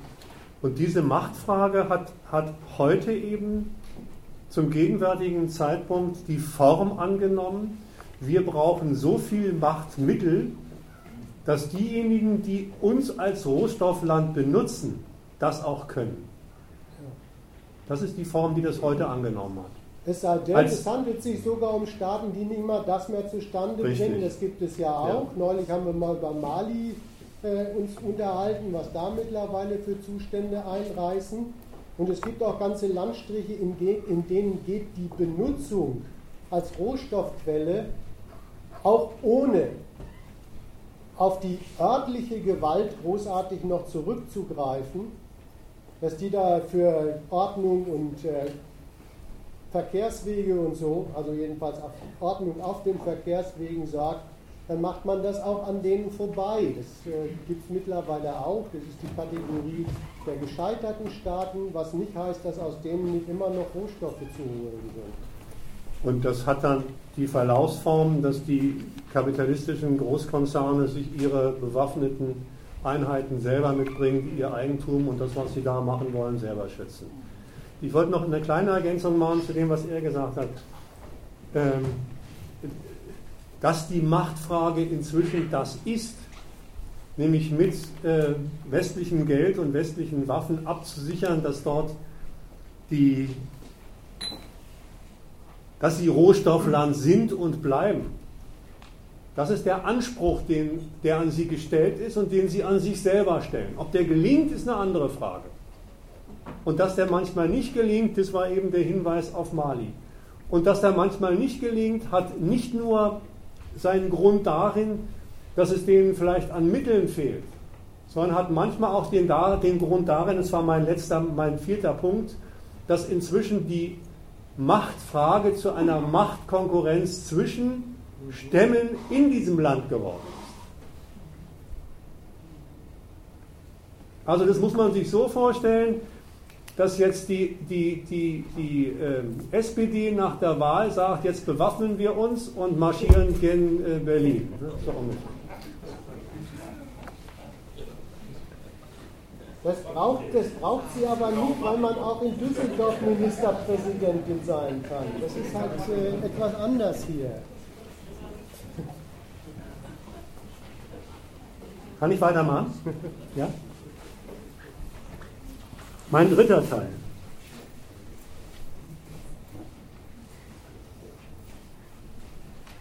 Umgang mit den Flüchtlingen hier. Das muss ich nicht groß betonen, das liegt völlig auf der Hand, dass die westlichen Nationen, die Afrika in der genannten Weise und jetzt nochmal in der Diskussion zugespitzten Weise aufmischen, von den negativen Konsequenzen dieser Politik nicht betroffen sein wollen. Ja, das Elend ist bedauerlich, da schickt man dann auch mal Lebensmittel in Lager, aber letztlich ist es nicht ihr Bier. Und wer es lebend übers Mittelmeer bis an die hiesigen Grenzen schafft, den erwarten dort Grenzbefestigungen und Grenzbehörden, die ihn abweisen, zurückschicken, ertrinken lassen, in Lager stecken und so weiter. Darin sind sich die Politiker einig, auch nach Lampedusa weitermachen, die bisher effektiver weitermachen. Was das effektiver für einen Inhalt hat, habe ich gesagt, möglichst ohne diese Leichen. Neue Maßstäbe, müsste damit auch klar geworden sein, für die Flüchtlingspolitik sind weit und breit nicht zu sehen. Die Lage ist eben die Lage. Weltweite Überbevölkerung, weltweite Fluchtbewegungen, das ist die Lage. Und die können die europäischen Staaten nicht abstellen. Das sind ja, wie nachgewiesen, notwendige Produkte ihrer Benutzung dieses Kontinents und weil es notwendige Produkte ihrer Benutzung sind, wollen sie die auch gar nicht aus der Welt schaffen, nur den Umgang damit ändern. Wie verläuft nun die Abwehr? Die Abwehr der Flüchtlinge. Die Bekämpfung der Probleme, also die die Flüchtlinge ihnen machen.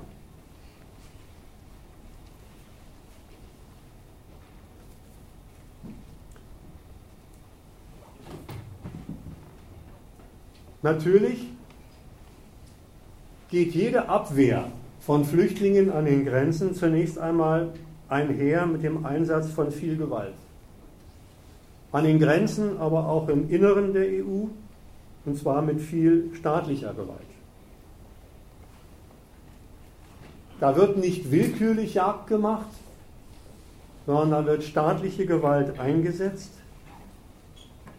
Und das heißt, diese Gewalt im Umgang mit Flüchtlingen geht hübsch nach Recht und Gesetz vor.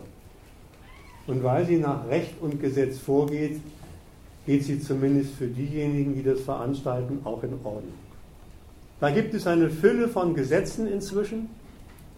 Asylrecht, Aufenthaltsrecht, Asylverfahrensrecht, Asylbewerber, Leistungsgesetz und so weiter. In all diesen Gesetzen wird für jeden Flüchtling besser gesagt für jeden gewünschten Umgang mit Flüchtlingen ein passender Rechtsstatus geschaffen. Und es gibt paradoxerweise sogar auch den Rechtsstatus des Illegalen. Damit legen sich die Politiker diese Flüchtlinge als ihre Rechtssubjekte zurecht, für die sie rechtlich zuständig sind obwohl sie Bürger eines fremden Staates sind. Übrigens kann man das natürlich nur mit Flüchtlingen aus diesen Ländern machen. Mit Bürgern aus der Türkei ginge sowas nicht so einfach. Die Konsequenz dieses Rechtsstatus des, der Illegalität, des illegalen Flüchtlings, heißt, dass diese Flüchtlinge bereits auf hoher See, also noch außerhalb des Rechtsgebiets der EU, zu illegalen, damit eigentlich zu kriminellen erklärt werden, was je nach Rechtsauffassung der einzelnen europäischen Länder zu unterschiedlichen Konsequenzen führt. Durch die Zeitungen ist, ist dieses Bossi-Fini-Gesetz der Italiener gegangen. Dieses Gesetz, was da heißt, alle diejenigen, die Menschen bei illegalen Handlungen unterstützen, machen sich selbst illegaler, illegaler Handlungen schuldig. Da sind Fischer verknackt worden. Oder umgekehrt, oder umgekehrt, wird so etwas auch als Verzicht auf Hilfe, also als unterlassene Hilfeleistung gebrandmarkt. Den Flüchtlingen können natürlich diese feinen Rechtsunterschiede, mit denen sie da beglückt werden, scheißegal sein. Die wollen nur an Land, die wollen Unterkunft und möglichst Arbeit. Aber, aber, einmal dort angekommen, wird an ihnen sofort das jeweils für sie zuständige Recht und Gesetz vollstreckt. Und das heißt, als diese illegalen Flüchtlinge, die sie sind, dürfen sie was. Dürfen sie zunächst was. Nach Recht und Gesetz dürfen sie nämlich einen Asylantrag stellen. Diesen Asylantrag stellen dürfen sie stellen, die Modalitäten sind jetzt erstmal egal, um dann nach dessen Ablehnung in aller Regel ebenfalls wieder nach Recht und Gesetz abgeschoben zu werden. Das ist eben die Schönheit an diesem rechtsstaatlichen Verfahren der Flüchtlings Flüchtlingsumgangs. Man muss den Leuten erst was rechtlich erlauben, um ihnen damit alles, was sie eigentlich wollen, zu verbieten und sie abzuschieben. Und dass die meisten von diesen Flüchtlingen aus Afrika abgeschoben gehören, da sind sich die Politiker nicht nur sicher, sondern dafür haben sie selbst einen eigenen Rechtsstatus geschaffen. Die meisten dieser Flüchtlinge gelten ihnen nämlich als Wirtschaftsflüchtlinge.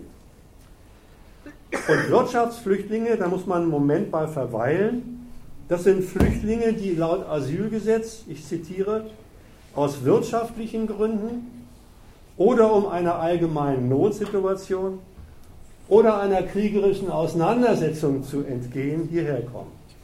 Nebenbemerkung, hübsch, die Gleichsetzung von ökonomischer Not und Krieg, das hat ja was für sich. Wenn ein Volk vom Krieg betroffen ist, dann geht es ihm selten wirtschaftlich besser. Ich will aber was anderes raus in dieser Kategorie Wirtschaftsflüchtling. Diese Ausgrenzung, die im Begriff Wirtschaftsflüchtling gefasst ist, verweist nämlich auf was Doppeltes. Sie verweist erstens darauf, dass, wie gesagt, das können wir schnell erledigen, das ist ziemlich klar, die vom Westen an ihnen hergestellte Not den Westen nicht nur nichts angeht, sondern die Kategorie, Jonas, bringst du mir Wasser mit? Sondern die Kategorie Wirtschaft, Wasser, nur Wasser. Die Kategorie Wirtschaftsflüchtling ist ja eine Verurteilung dieser Menschen und nicht eine Charakteristik ihrer Not, weswegen damit auch diese Menschen wie ein Anschlag auf ihre nationalen Belange beurteilt werden. Ausländische Menschen in existenzieller Not gelten als Anschlag auf die hiesigen Verhältnisse. Der zweite Gesichtspunkt, der sich aus dem, was Wirtschaftsflüchtling ist, ermitteln lässt, der ist mir noch ein bisschen wichtiger. Es verweist nämlich die Kategorie Wirtschaftsflüchtling auf ein staatliches Sortierungsinteresse innerhalb der Flüchtlingsmassen. Die Flüchtlinge sind eben nicht einfach nur alle Flüchtlinge, einer wie der andere, sondern unter denen, und das ist dem Begriff dieser, dieser Sonderkategorie Wirtschaftsflüchtlinge zu entnehmen, unter denen gibt es so eine und solche. Wirtschaftsflüchtlinge und andere. Und in der Tat, innerhalb der Asylgesetzgebung, der Ausländergesetzgebung, sortiert der Staat die Flüchtlinge durch und kennt für sich Ausnahmen von der Regel, dass er erst einmal ganz prinzipiell diese ganzen Menschen nicht bei sich haben möchte. Diese Ausnahmen umfassen, das mache ich jetzt mal ein bisschen kürzer, politisch Verfolgte, als erstes, ausformuliert noch durch die Genfer Flüchtlingskonvention, das lasse ich jetzt auch mal weg. Erstens politisch Verfolgte und zweitens natürlich alle diejenigen Flüchtlinge,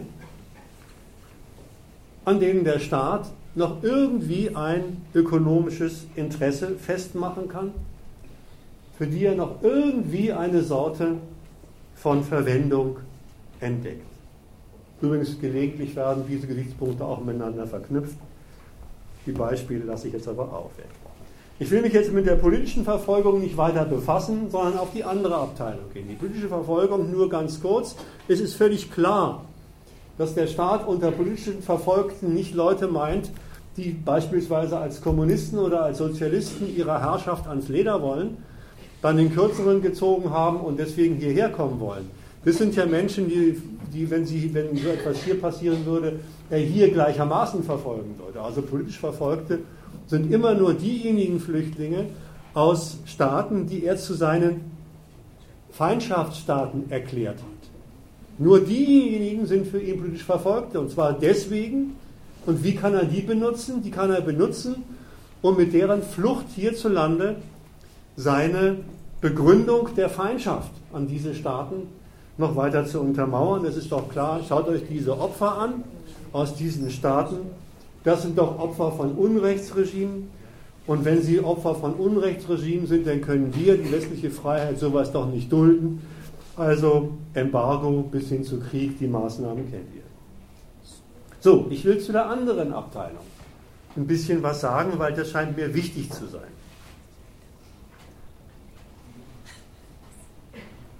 Das sind also nicht Schädlinge, sondern das sind ökonomische Nützlinge. Und das kann man auch an der Art und Weise, wie hierzulande seit Jahren mit Flüchtlingen umgegangen ist, kurz bebildern. Das weiß man.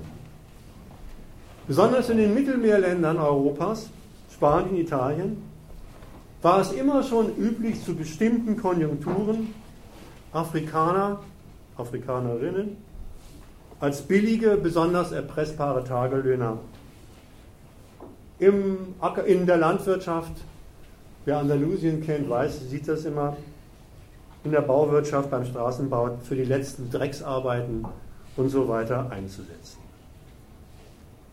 Diese Menschen, auch aus Flüchtlingen rekrutiert, als Tagelöhner hier eingesetzt, solange sie gebraucht werden. Wenn sie nicht mehr gebraucht werden, versucht man sie abzuschieben. Diese Menschen stehen für die andere Seite. Und deswegen erwähne ich sie besonders. Für die andere Seite dieses seit ca. 20 Jahren sehr erfolgreichen Programms des Westens, die ganze Welt unter das kapitalistische Privateigentum zu bringen. Die Herstellung dieser absoluten Überbevölkerung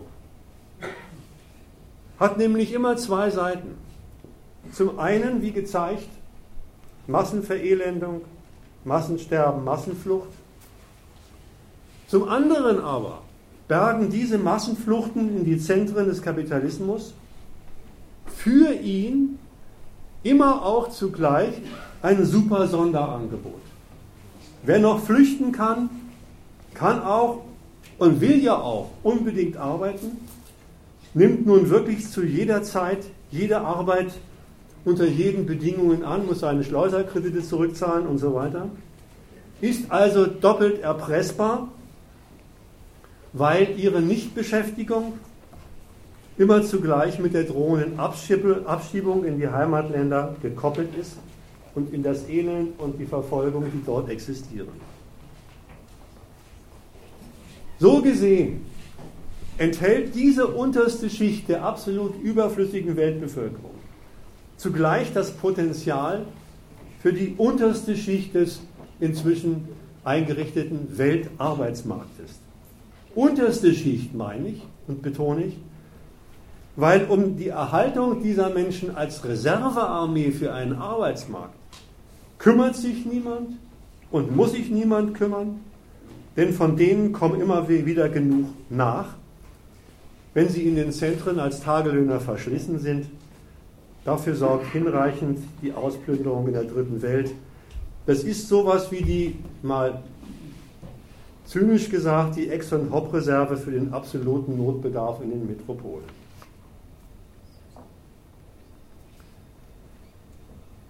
Das heißt einiges, jetzt komme ich zu meinem letzten Teil, für das, was ich in der Überschrift Grenzregime im grenzenlosen Kapitalismus genannt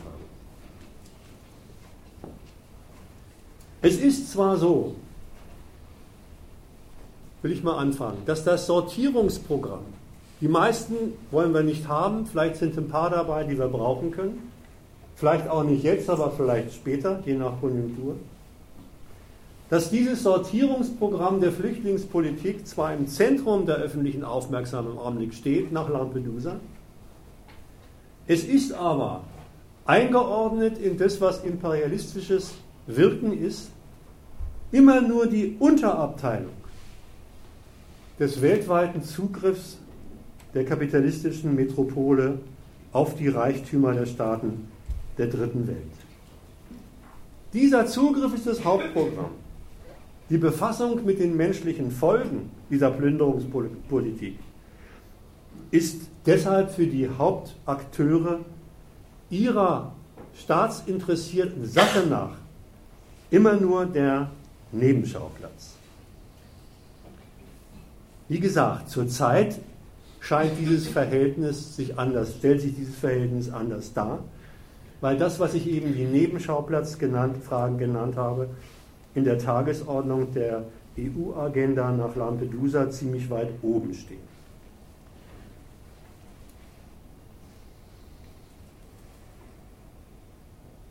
Die EU macht nämlich, und das will ich am Schluss noch entwickeln,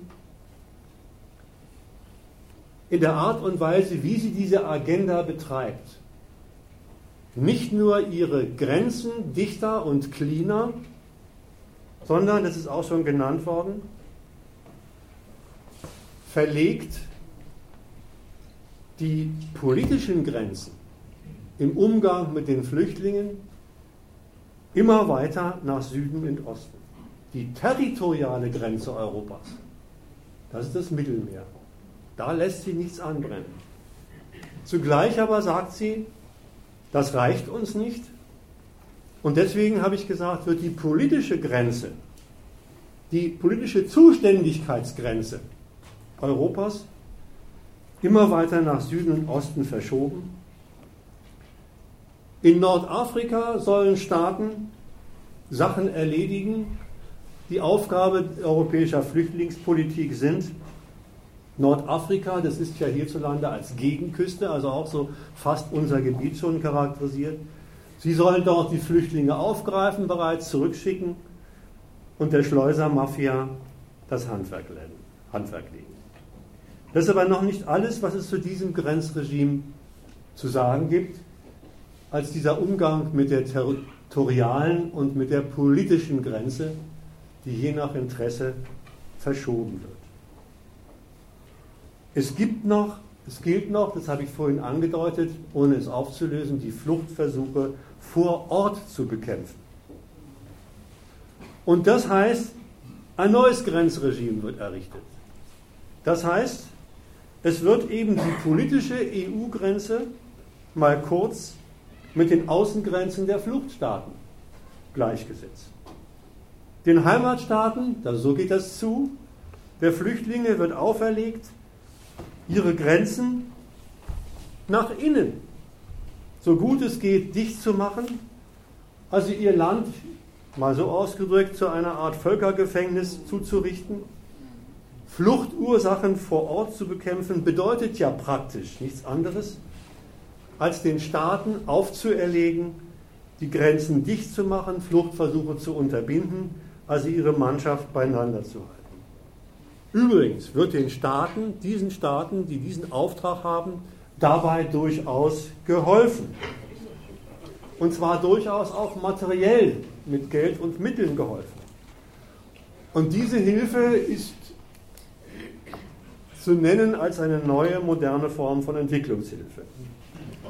Sie reicht von der Finanzierung von Grenzbeobachtungs- und Schutzanlagen über den Ausbau der inneren Gewalt bis hin zu Programmen, auch die gibt es und zwar nicht zu knapp, die es den absolut überflüssig gemachten Menschen irgendwie erlauben, mit einer kreditierten Nähmaschine oder einem kreditierten Kleinlaster irgendwie noch am Leben zu bleiben. Nochmal gesagt, Maß dieser Hilfe ist nicht den Leuten damit ein Lebensmittel, ein ausbaubares Lebensmittel in die Hand zu geben. Maß und damit wirklich schäbiger Zweck dieser Sorte Hilfe ist nichts anderes als deren Flucht zu unterbinden. Bei der Durchsetzung dieses Programms haben die Staaten seit 10, 15 Jahren nichts anbrennen lassen und haben eine Reihe von Vereinbarungen getroffen mit den entsprechenden Staaten, aus denen diese Menschen kommen. Sie haben zum Beispiel dieses berühmte oder auch nicht berühmte Cotonou-Abkommen geschlossen, Nachfolge von Lomé-Abkommen. Ich erkläre jetzt mal nicht, was das ist. In diesem Abkommen der Zusammenarbeit mit AKP-Staaten, Afrika, Karibik, Pazifik, sind Unterabteilungen drin, die sich nur mit Flüchtlingen beschäftigen. Ich lese mal eine Abteilung vor. Im Rahmen des politischen Dialogs prüft der Ministerrat Fragen, die sich aus der illegalen Einwanderung ergeben. Die Vertragsparteien kommen dabei überein, dass die AKP-Staaten ihre Staatsangehörigen, die sich illegal im Hoheitsgebiet eines Mitgliedstaates der Europäischen Union aufhalten, die Rückkehr zu gestatten und sie auf Ersuchen dieses Mitgliedstaates ohne weiteres, steht hier, ohne weiteres zurückzunehmen. Das ist vereinbar zwischen vielen afrikanischen Staaten und Europa. Oder, ich weiß nicht, ob ihr davon gehört habt, es gibt sogenannte Mobilitätspartnerschaften neuerdings zwischen Europa und nordafrikanischen Staaten. Diese Mobilitätspartnerschaften, die sind auch wichtig. Ich will mal aus, dem, aus, einem, äh, aus einem Text, der diese Mobilitätspartnerschaften von oben politisch charakterisiert, was vorlesen.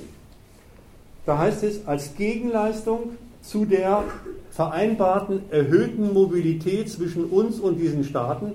Erhöhte Mobilität heißt, wir erlauben euch legale Migration. Also wir erlauben euch, dass ihr bestimmte Kontingente von Leuten hier rüber schickt, natürlich nur solche, die wir brauchen können.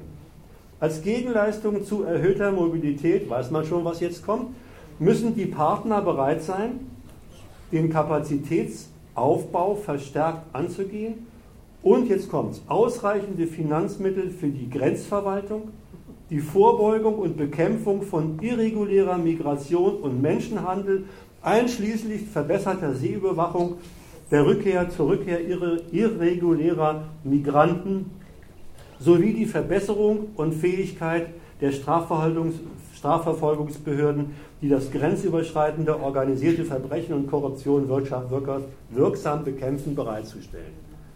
Das sind diese berühmten und in der Zeitung hochgelobten Mobilitätspartnerschaften.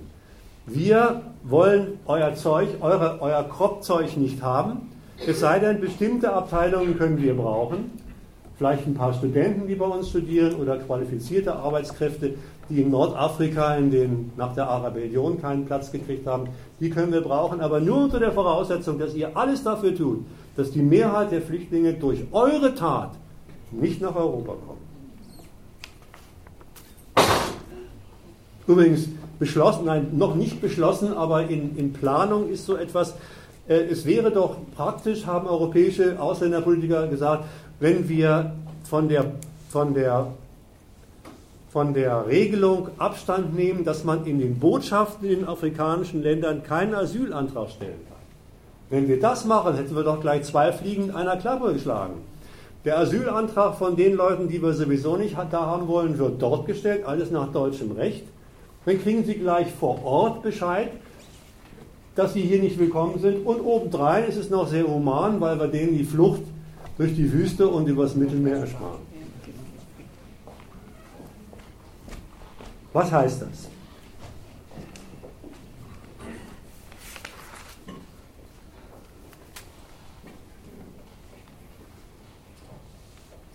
Ach so, dazu passt übrigens, passt es übrigens sehr gut, dass genau zu der Zeit, als in Brüssel über die Lampedusa-Katastrophe verhandelt wurde, also in den EU-Gremien, dass die EU eine Empfehlung an die Anrainerstaaten von Syrien, vor allen Dingen Türkei und Jordanien, rausgegeben hat. Israel war nicht einbezogen.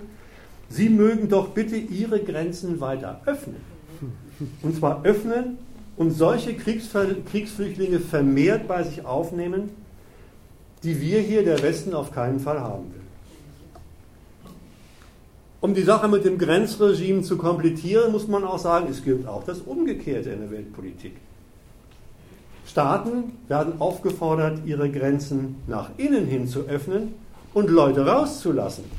Das weiß man. Nordkorea, Kuba und vor allem die DDR, die damals als das Völkergefängnis beschimpft worden war, das der Westen jetzt an den, in den Drittweltländern errichten will. Übrigens auch das ist lustig, heute werden die Schlepper und Schleuser beschimpft und früher waren es die Fluchthelfer, die als Helden gefeiert wurden und in Filmen ähm, ähm, hoch, hochgelobt wurden. Genau. So, das ist die andere Seite dessen, was ich den, die, die, den imperialistischen Zugriff auf die, auf, die, auf die Länder der dritten Welt genannt habe. Nochmal so gesagt. Auf der einen Seite, wenn es den Staaten darum geht, sich in den Besitz von sachlichen Reichtümern anderer Länder zu bringen, erpressen sie diese Staaten zu Freihandel, zum Öffnen der Grenzen zum Abbau von Handelshemmnissen aller Art. Da setzen sie gerade auch in den afrikanischen Staaten das, was ich grenzenlosen Kapitalismus genannt habe, durch. Aber wo es ihnen in dem Fall, in dem wir, den wir verhandeln, darum geht, mit dem menschlichen Elend fertig zu werden, dass sie genau dadurch produzieren, dass sie diese, diesen grenzenlosen Kapitalismus installieren, da sind sie sogleich dabei, ein anderes Grenzregime für den menschlichen Schrott in Anführungszeichen dieser dritten Welt zu verhängen, deren Grenzen, die natürlich anerkannt werden, das ist ja ihre Leistung, werden mit Auflagen konfrontiert, die haargenau zu ihren imperialistischen Interessen passen. Macht eure Grenzen für die Flüchtlinge, die raus wollen, dicht. Es verhält sich ebenso dass die Produzenten der Armenhäuser auf der Welt und die Anstiftung von Kriegswirren großen Wert darauf legen, dass die Wirkungen der Benutzung oder Nichtbenutzung von Land und Leuten genau dort lokalisiert bleiben, wo sie auftreten. Mein Schlussgedanke. Mein Schlussgedanke.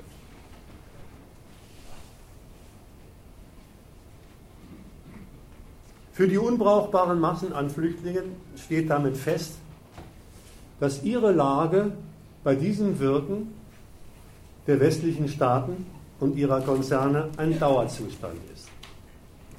Sie sind und bleiben das menschliche Abfallprodukt imperialistischer Konkurrenzanstrengungen. Das heißt aber auch nichts anderes, dass die Existenz von Millionen Menschen in Lagern zu ihrer Dauerexistenz wird. Da werden Menschen in Lager gesperrt, haben keine Perspektive und das Lager ist dann ihre neue Heimat unter langfristiger Betreuung westlicher Hilfsorganisationen, die natürlich mit ihrer Lagerhilfe zugleich den Standpunkt affirmieren, ihr habt im Lager zu bleiben. Kennt man ja auch, das Lager ist bekanntlich für Millionen vertriebener Palästinenser in, im Libanon, Jordanien und anderswo längst zwangsläufig und notgedrungen zu ihrer Heimat geworden. Das wird auch dann woanders, denken sich die europäischen Ausländerpolitiker auch gehen, in Nordafrika und so weiter. Wenn jetzt europäische Politiker befragt werden, warum sie eigentlich so eine rigide Ausländerpolitik betreiben, dann sagen sie, das habe ich bereits gesagt, es ginge ihnen um Selbstschutz. Es ginge ihnen, ich führe das mal aus, Zitat aus irgendeiner politischen Broschüre, es ginge ihnen um den Schutz unserer Freiheit, unseres Wohlstands und unserer Sicherheit. Schutz unserer Freiheit, unseres Wohlstandes und unserer Sicherheit. Diese Errungenschaften des Westens seien gefährdet, wenn Massen von Flüchtlingen, darunter ebenso viele Sozialschmarotzer, wird gleich angereichert, Dealer, Terroristen, AIDS-Kranke und so weiter, das Land überfluten. Selbstschutz. Eins lässt sich dem entnehmen. Zusätzlich zu dem, was ich am Anfang schon als Ideologiekritik gesagt habe. Diese, dieses Europa besteht ganz offensichtlich nicht aus, aus einer arbeitsteilig kooperierenden, kooperierenden Gemeinschaft, in denen zupackende Hände von woher auch immer eine willkommene Unterstützung wären und den hier Arbeitenden die Mühsal erleichtern könnten. Vielmehr, und das ist ja auch kein großes Geheimnis, hängt auch hier die Existenz von jedem einkommensabhängigen Menschen ab von den Erfolgen, die er in der Konkurrenz um das Geldverdienen erarbeitet. Und in dieser Konkurrenz um das Geldverdienen, die hier das Prinzip ist, sind natürlich zusätzliche fremde Anbieter von Arbeit sofort nichts als Konkurrenten, die auf Kosten aller schon vorhandenen Mitstreiter gehen. Damit kommt man dem Gehalt von Freiheit, Wohlstand und Sicherheit schon etwas näher. Was wird hier geschützt? Welche Freiheit wird hier geschützt? Hier hat in der Tat jeder die Freiheit, mit dem, was er hat und ist, in der Konkurrenz gegen alle anderen, die dasselbe wollen, sein Glück zu machen. Diese Freiheit ist also keine Gnade, sondern nichts als ein Konkurrenzerfordernis im Kapitalismus. Wohlstand. Wohlstand hängt dann davon ab, dass diese Leute in der Konkurrenz gegen andere jemanden finden, der ihn einstellt und der ihm so viel zahlt, wie es sich für ihn lohnt. Und das, was er ihm da zahlt, ist in der Regel nichts anderes, nicht nur so viel, dass dieser Mensch wieder regelmäßig, das halt heißt ein Leben lang zur Arbeit gehen kann. Nun ist es aber so, nun ist es aber so, dass auch die Unternehmer, die diese Leute einstellen und ihnen diesen Lohn zahlen, ihre Erfolge immer nur in der Konkurrenz gegeneinander erzielen und die Effektivierung ihrer Produktion, Rationalisierung heißt das dann, als ihr wichtiges Konkurrenzmittel gegeneinander einsetzen. Und das heißt, die machen in der Konkurrenz hierzulande auch regelmäßig, periodisch Teile der Arbeiterbevölkerung überflüssig. Sie sorgen also systematisch notwendig auch hier für eine Sorte von Überbevölkerung. Abzulesen dann an den Arbeitslosenzahlen in den EU-Ländern und hier.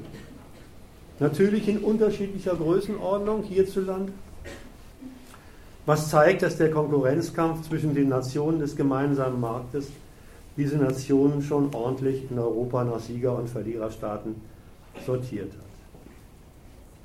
Das ist jetzt wichtig. Abgesichert werden soll, um zur Sicherheit zu kommen. Genau dieses Verfahren, diese Logik der kapitalistischen Konkurrenz, die hierzulande die Gesetzmäßigkeiten installiert, die auch in den Drittweltländern durchgesetzt werden. Und deswegen darf es einen nicht wundern, dass auch hier regelmäßig periodisch Überbevölkerung produziert wird, also Menschen, die für den Bedarf der Kapitale zu viel sind und deswegen von jedem Geldverdienen ausgeschlossen sind. Diese Gesetze in ihrem Prinzip regieren hier das Leben und in Zentralafrika. Es sind dieselben Gesetze. Überall entscheidet sich, hier und in Zentralafrika, entscheidet sich das Leben der Leute daran, ob sich dieses Leben für die kapitalistische Wirtschaft lohnt oder eben nicht. Ob es sich lohnt, sie zu bezahlen, ob es sich lohnt, sie als Reserve zu behalten oder eben nicht dass hier nicht jenes Maß an absoluter Überbevölkerung produziert wird wie in Afrika, liegt daran, dass in afrikanischen Staaten in der Konkurrenz mit den kapitalistischen Zentren, EU, USA, Japan, später Russland, China, von vornherein keine Chance gelassen wird, irgendeine Art von Ökonomie zu entwickeln, die flächendeckend Leute einspannt, Leute in Arbeit nimmt für nationalen Reichtum. Diese Staaten waren und sind als Staaten dafür zuständig und so richten sie sich auch her, dass der Abtransport von Kapital, von Reichtum für westliches Kapital läuft.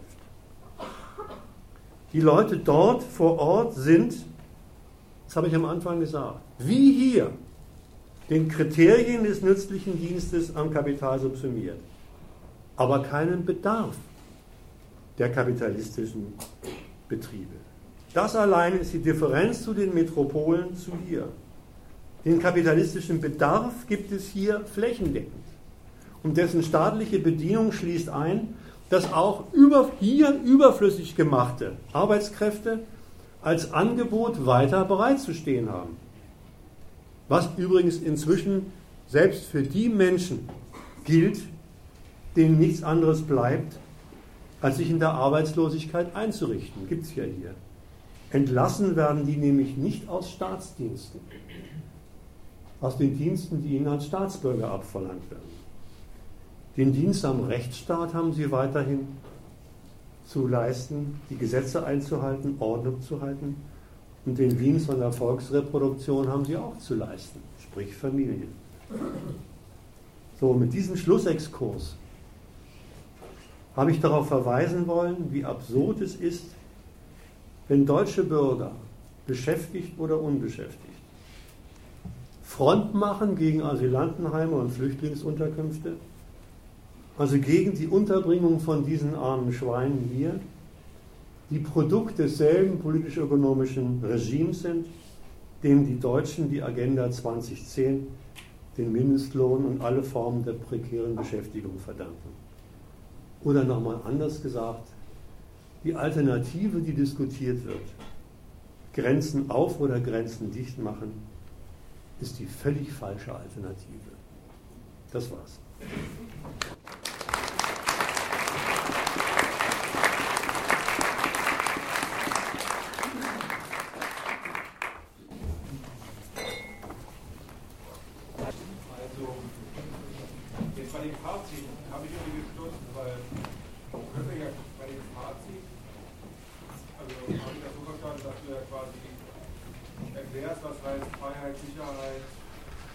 Wohlstand. Wohlstand quasi aus der Sicht der Staatsräson, die das dann interpretiert. Nach der Logik könnte man doch sagen, müssen die doch alle Flüchtlinge reinlassen. Weil das würde den Lohn äh, drücken, das würde die Konkurrenzsituation hier verschärfen und, und würde ja quasi die, die Ausbeutung hier verbessern. Also nach, ne? Versteht meine Frage? Ne? Ich verstehe die Frage. Es ist ja unlogisch, dass die, dass die Grenze dicht machen. Das müssen die eigentlich auch machen. Aber du wolltest ja erklären, warum die die nicht machen. Das, äh, mal, mal, mal, direkt auf deine Argumentation erstmal eingegangen. Ja, da steckt mal ein Argument drin. Ist ja wurscht, ich gehe auf die Frage. Ähm, wenn ich gesagt habe, natürlich, wenn solche Leute hier reinkommen, dann haben sie auch die Funktion des Lohn drin. Das stimmt. Aber deswegen werden sie nicht hergeholt. Das Erste. Das ist nicht die Funktion, deretwegen sie hergeholt werden. Sie werden hergeholt, damit sie hier Arbeit fürs Kapital erledigen. Erste. Zweitens. Es ist auch nie, wie du angefangen hast, das Staatsanliegen, hier Massen herzuholen, die Lohn drücken. Die einfach nur auf dem Arbeitsmarkt rumhängen und keine andere Leistung erbringen, als vor den, als vor den, vor den, vor den äh, Betriebstoren zu stehen und zu sagen, ich mache die Arbeit billiger als diejenigen, die drin sind. Das ist deswegen nicht das Staatsanliegen. Aus zwei Gründen. Erstens, der Staat, dem geht es ja tatsächlich darum, alle Leute auf seinem Staatsgebiet zu benutzen für die Sorte Reichtum, um die es hier geht. Der Staat ist in der Tat für Vollbeschäftigung, muss man mal ernst nehmen. Und das Zweite ist, er weiß natürlich in dem Maße, wie er aus welchen Gründen auch immer dieses Ideal, dieses Ziel nicht erreicht, er Leute versorgen muss, sozialstaatlich betreuen muss, also Geld für sie ausgeben muss, die vom Standpunkt des Staates her Geld sind, das sich überhaupt nicht für die Art und Weise, wie der Reichtum hier funktioniert, lohnt. Das ist das erste Argument, was ich sagen will. Also Lohndrückerei ist gar nicht der Zweck. Dass natürlich Betriebe so etwas gern sehen, das ist eine ganz andere Geschichte. Es ist eine Wirkung von Arbeitslosigkeit. Und wenn die die Grenzen öffnen würden, dann würde in der Tat der Arbeitsmarkt überflutet werden mit all den Leuten, die aus den eben nochmal wiederholten Gründen, er will Leute beschäftigen und sie nicht auf dem Arbeitsmarkt haben, nicht gebraucht werden. Deswegen habe ich auch in der Sortierung der Flüchtlinge gesagt, da schaut er sich an, wen kann ich hier brauchen? Wen kann ich für meine Abteilung brauchen? Wenn wir den Weltarbeitsmarkt ein bisschen weiter fassen, und nicht nur dieses unterste Segment, wie ich es genannt habe, diese Lazarus-Schicht des Weltarbeitsmarkts sich anschauen. Dann stellt man ja fest, dass genau das ist. Die Green Card von Schröder war so eine, war so eine Abteilung, wo er sich aus dem Weltarbeitsmarkt Leute gebraucht, geholt hat, die es hier so nicht gab. Und inzwischen, nein, es reicht erstmal an der Stelle. Also das ist der Witz, darum geht's. Brauchbar sollen sie sein. Und brauchbar tatsächlich für die hiesigen Zwecke, die, die hiesigen Zwecke der Wirtschaft und nicht einfach nur auf dem Arbeitsmarkt Sozialkosten äh, verknuspern.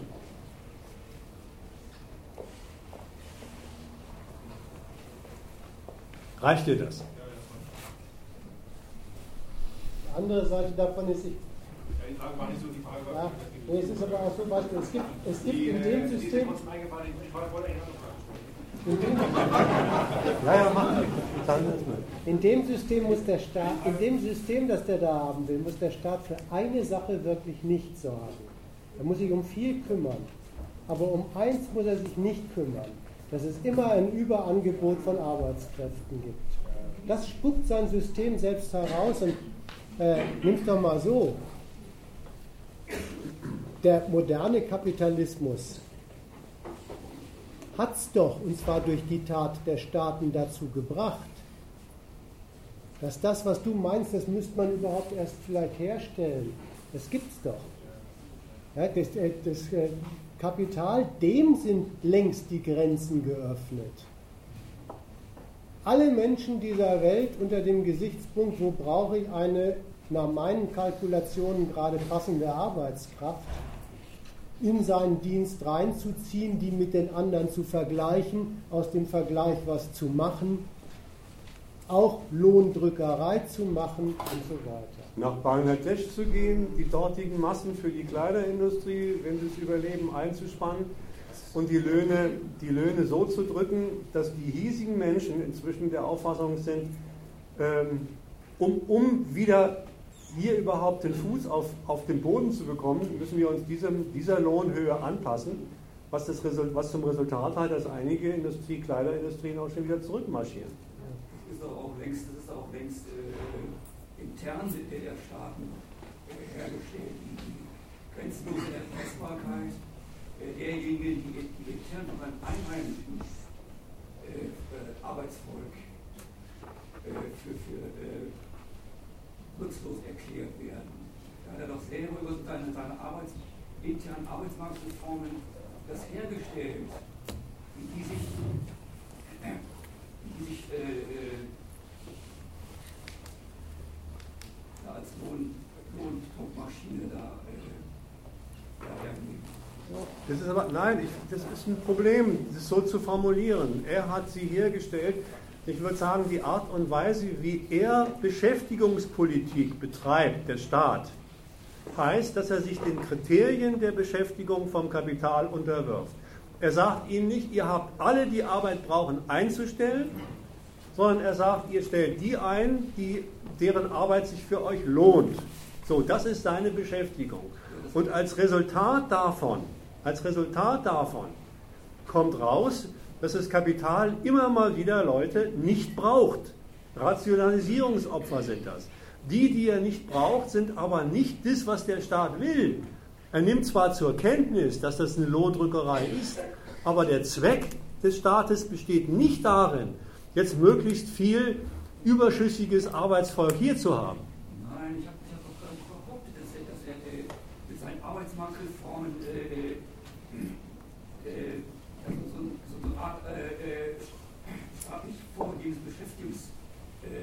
Ja, so klang es aber er hat die Bedingungen, die Bedingungen, Arbeitsmarktraum, die Bedingungen äh, so hergestellt, dass das Kapital jederzeit äh, auf Billigangebot bereits intern, nicht nur im Verhältnis zum, äh, äh zum Ausland, intern auf billig Arbeits, Arbeitsfolge zurückgreifen kann.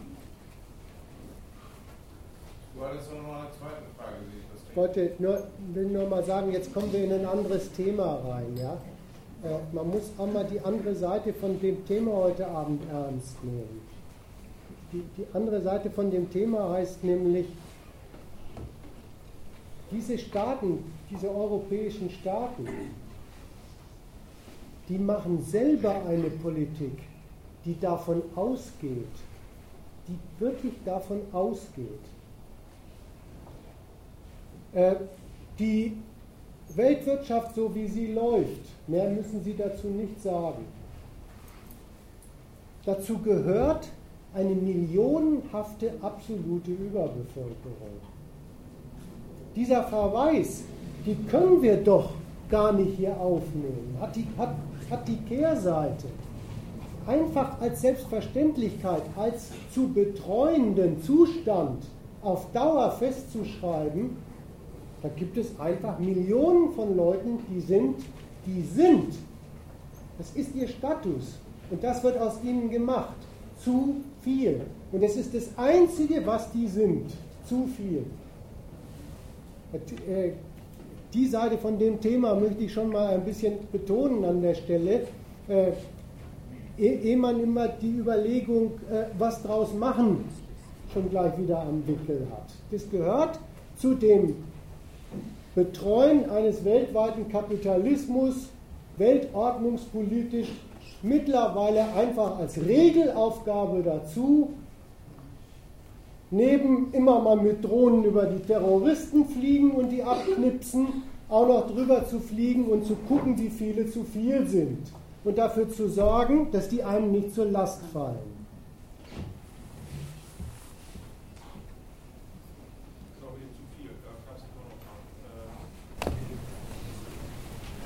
Sozusagen, mich interessiert das, äh, diese These, dass der Westen, das war so pauschal. Ist sie lauter? Ja. Das, äh, also mich interessiert diese These, dass der Westen äh, die dritte Welt da so zurichtet, kapitalistisch zurichtet, bzw. kapitalistisch äh, zugerichtet hat. Ähm, und du hast ja gesagt, eben, es gibt ja diese absolut, diese absolut vorzufindende, vorzufindenden Überflüssigen, die also gar nicht mehr verwertet werden können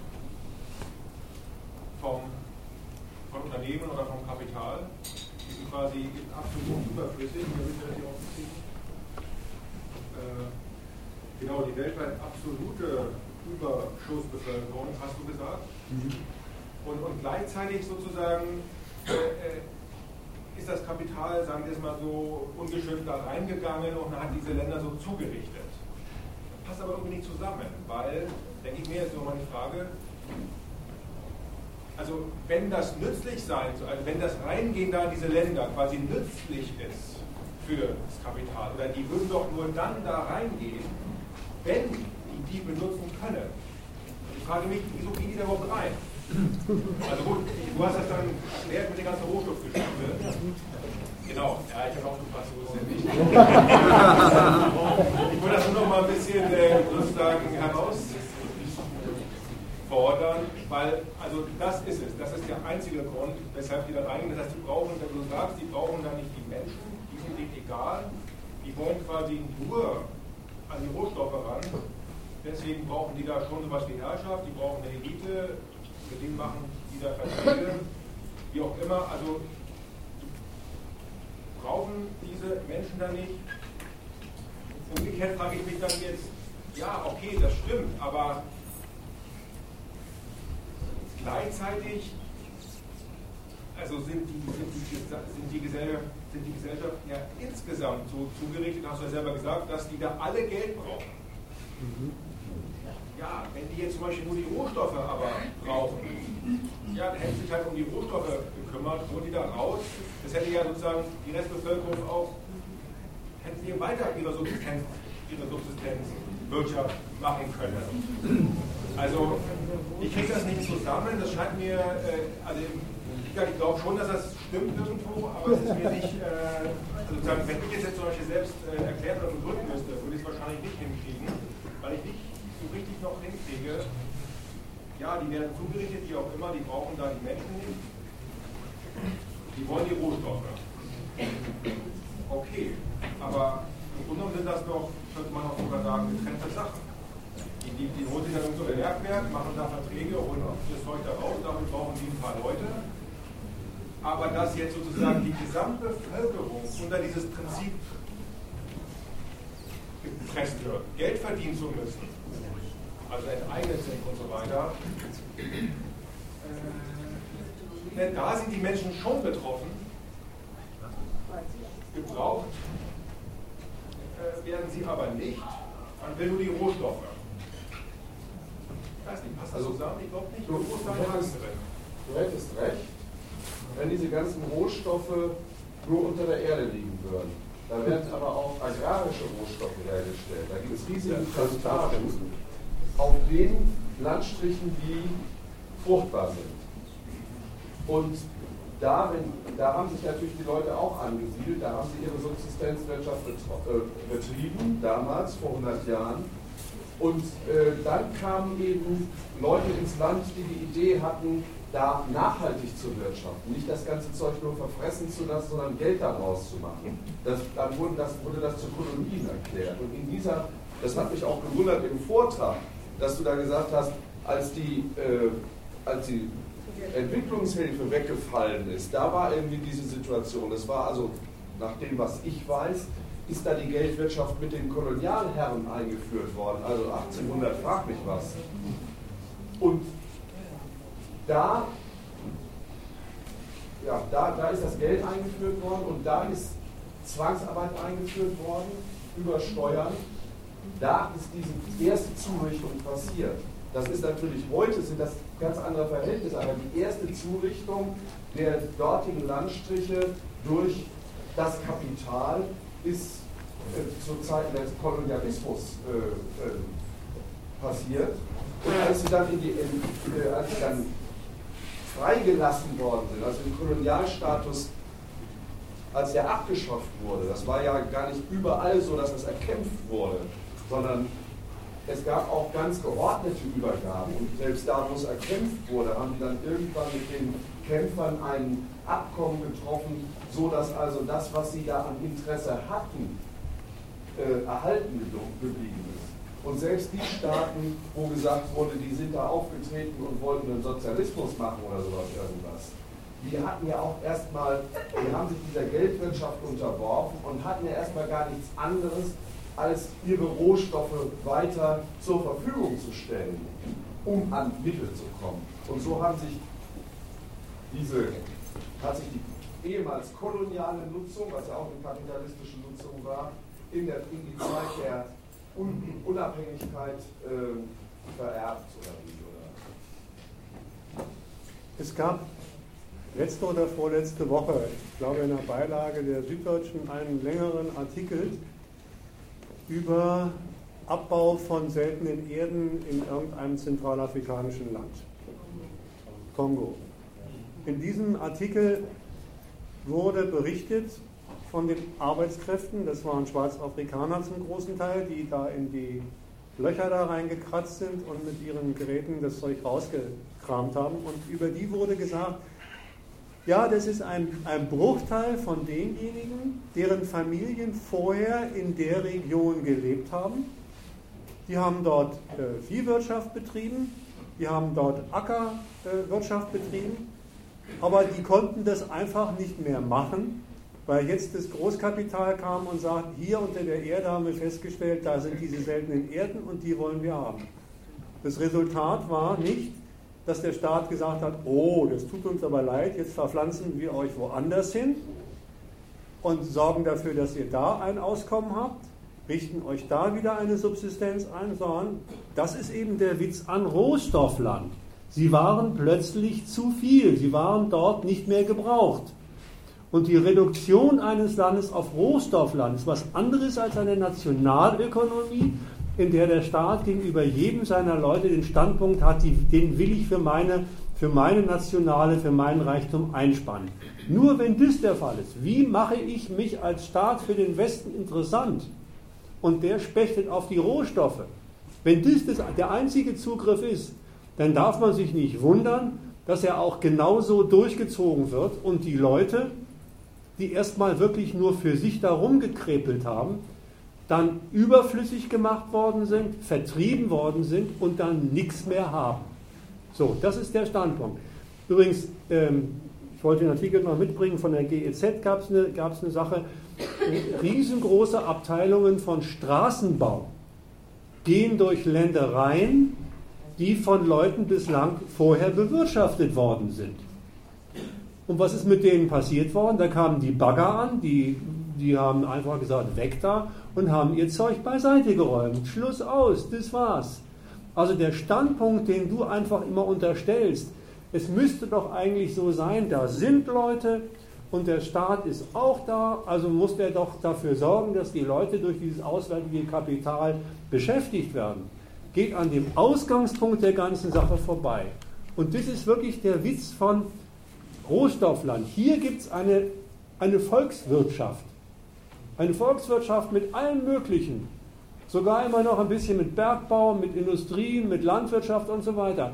Da ist Einnahmequelle. Wir können nur zu Reichtum, zu so ein bisschen Staatsreichtum kommen, wenn das Kapital uns diese Rohstoffe abnimmt. Also müssen wir alles dafür tun. Und wenn unsere Leute da überflüssig sind, dann ist es blöd, aber dann sind sie eben überflüssig. Aber ich will noch einen Punkt ergänzen, weil ich glaube, der Widerspruch, an dem du geknackt hast, der hieß ja, das ist doch komisch, das Kapital will die Leute benutzen und jetzt sind die da unten alle überflüssig. Wie kann denn das sein? Weil da gibt es doch viele zu benutzen. So, jetzt stimmt das natürlich, was über Rohstoffländer äh, gesagt worden ist. Wobei du dann mit der Vorstellung, naja, dann sollen sie die halt abtransportieren, das tangiert doch sonst mhm. nichts, ein bisschen unterschlagen hast, was in dem Vortrag ja auch ausgeführt wurde, dass das die Weise ist, wie diese Staaten kapitalistisch sich in den Weltmarkt integrieren wollen. Dass sie das auf diese sehr abhängige Weise machen, ist äh, kein Widerspruch dazu, dass das, die, dass das eine, eine Form ist, kapitalistischen Staat zu machen, wenn, wie gesagt, auch eine sehr abhängige. So, Jetzt meine ich trotzdem, dass der Widerspruch, den du benannt hast, da ist der Kern, der Kern nicht so aufzulösen, dass man sagt, ach so, weil die da nur Rohstoffe abtransportieren, deshalb brauchen sie die Leute nicht. Weil das ist ja gerade noch in dem Fazit äh, ausgeführt worden, dass das nun mal eine Leistung des Kapitals ist. Ich nenne es jetzt mal ganz blöde, ein sehr widersprüchliche Verlaufsform und sehr zum Leidwesen von den Betroffenen. Dass so wie das Kapital die Leute auch hier benutzt, es einen Gutteil überflüssig macht. Dass so geht kapitalistische Akkumulation und nicht nur Rohstoffland. Das, das ist, glaube ich, noch die zweite Hälfte an dem, an dem Rätsel, was du hier. Bei dem Rohstoffland muss man sich die Sache nicht so räumlich und so gebrauchswertmäßig vorstellen. Ja? Also die holen da halt irgendwas aus der Erde und äh, dann können die doch daneben an oder so. Ja, weißt du, wenn es um Gebrauchswerte ginge, dann ging es darum. Hier holt man die Rohstoffe äh, äh, ran, dann muss es, sich, muss es woanders, äh, müssen genügend Ackerflächen für weiß nicht, was die da essen wollen, halt organisiert werden und dann macht man das halt. Rohstoffland heißt, dort wird für die Geschäftskalkulation von Kapitalen ein exklusives Recht in diesem Landstrich etabliert. Da gilt diese Geschäftskalkulation und es ist das exklusive Nutzungsrecht für diesen Landstrich. Dafür bezahlt das Kapital die von dir genannten Lizenzgebühren an die Hoheit. Bezahlt es an die Hoheit, damit es dieses exklusive Recht wird, damit die Hoheit dieses exklusive Recht wirklich mit der dafür erforderlichen Gewalt gegen alle anderen Nutzungsinteressen in diesem Landstrich durchsetzt.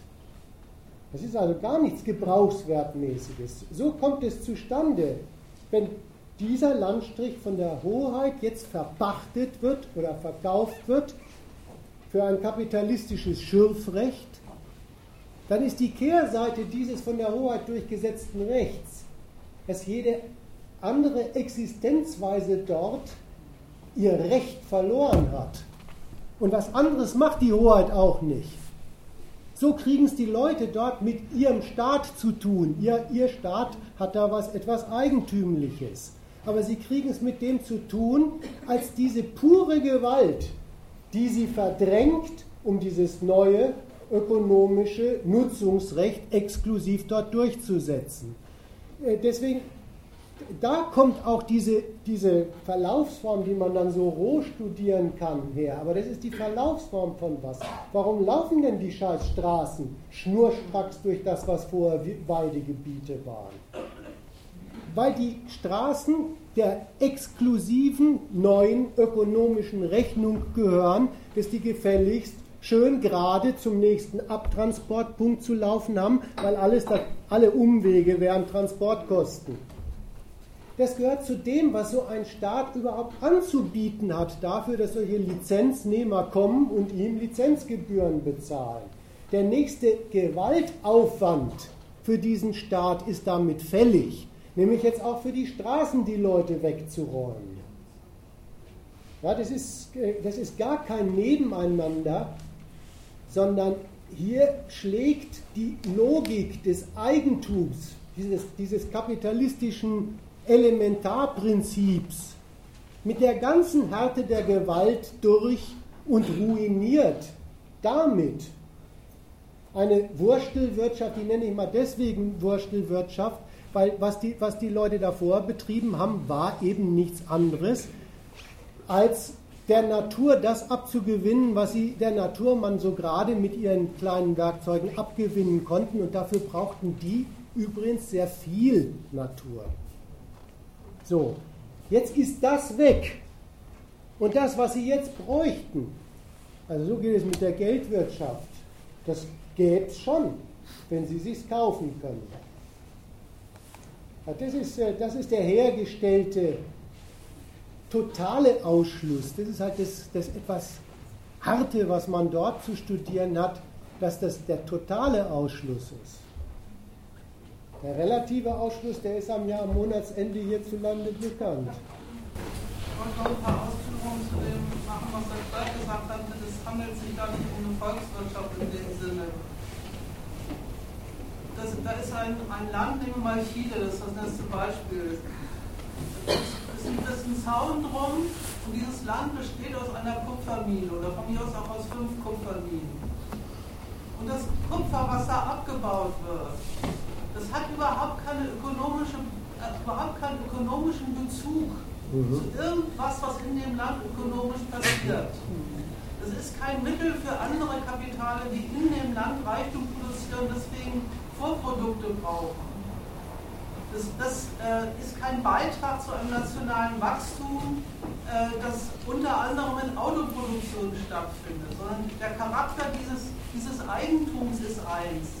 Also streng genommen ein staatlich verpflanztes Stück kapitalistischen Eigentums der Metropolen ist.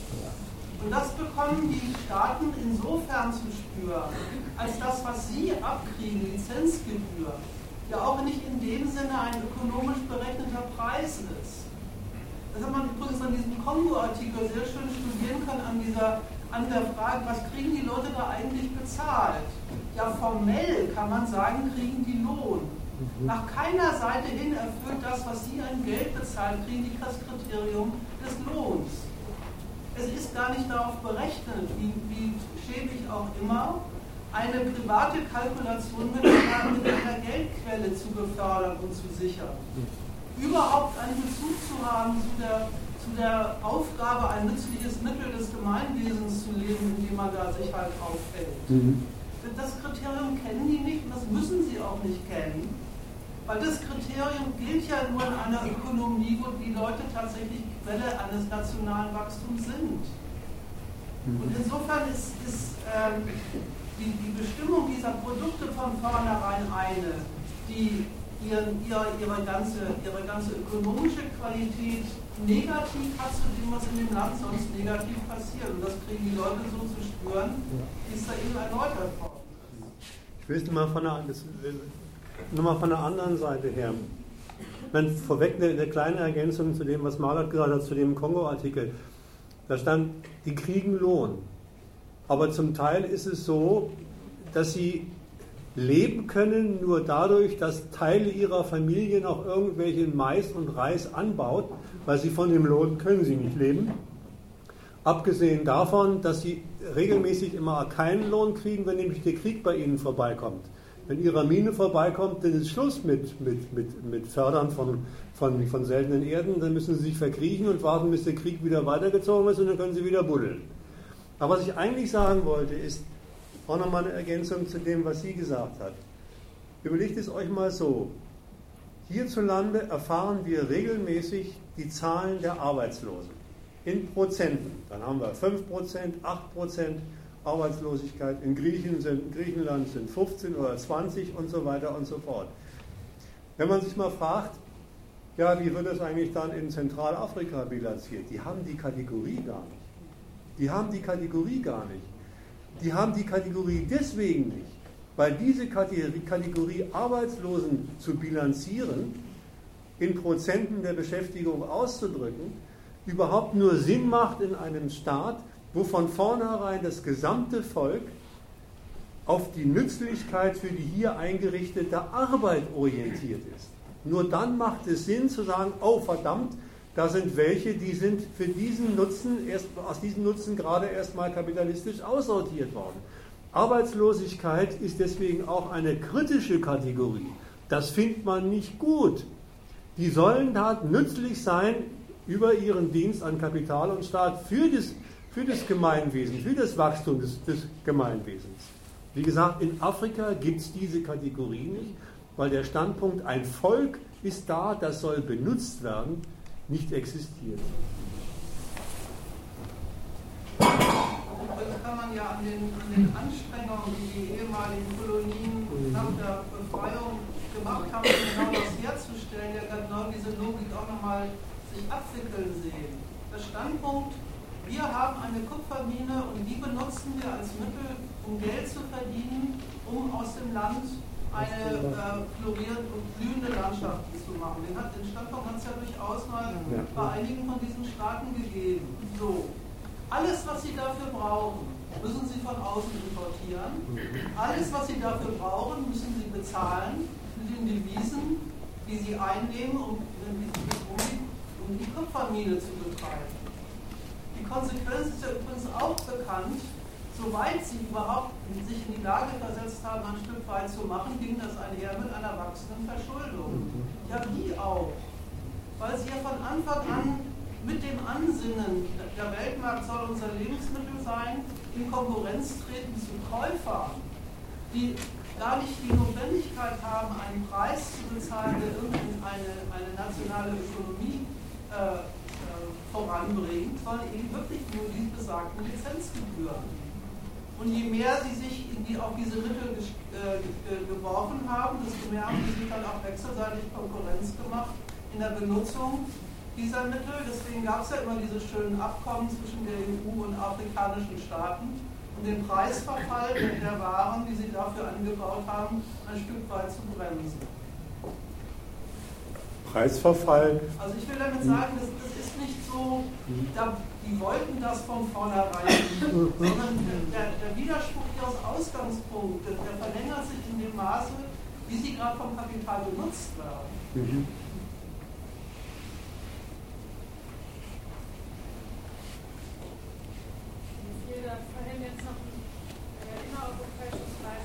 Frage Kannst du ein bisschen lauter?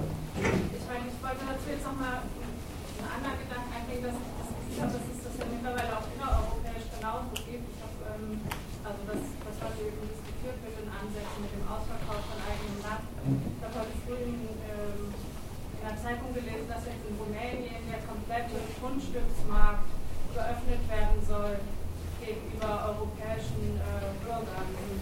Also vorher gab es eben Beschränkungen, scheinbar, dass nicht jeder einfach dort Grundstücke kaufen konnte, landwirtschaftliche oder was auch immer. Und das wollten sie eben jetzt gerade gekippt. Und dann stattdessen können alle Grundstücke in Rumänien scheinbar jetzt ähm, gekauft werden. Es wurde gleich beschwichtigt dadurch, dass die Opposition hat sich dagegen beschwert. Und es wurde gleich beschwichtigt, ja, nein, die Araber und die Chinesen dürfen das ähm, was ich dann aber besonders erschreckend fand, war, dass ich das ähm, gegenüber einem rumänischen Taxifahrer angesprochen habe. Und dieser Taxifahrer, weil ich ziemlich betroffen davon war, und der hat aber meine Betroffenheit gar nicht verstanden, weil er meinte, naja gut, die Rumänen, erstens sind sie faul und arbeiten sowieso nicht, zweitens beklauen sie sich gegenseitig. Und wenn der Westen jetzt dann mal kommt, dann wird es auch endlich mal eine effektivere Landbewirtschaftung geben und dann kommt auch was raus aus den Rumänen. Und äh, also hört sich für mich jedenfalls schon so ein Ansätzen auch so ähnlich an, wie das eben hm.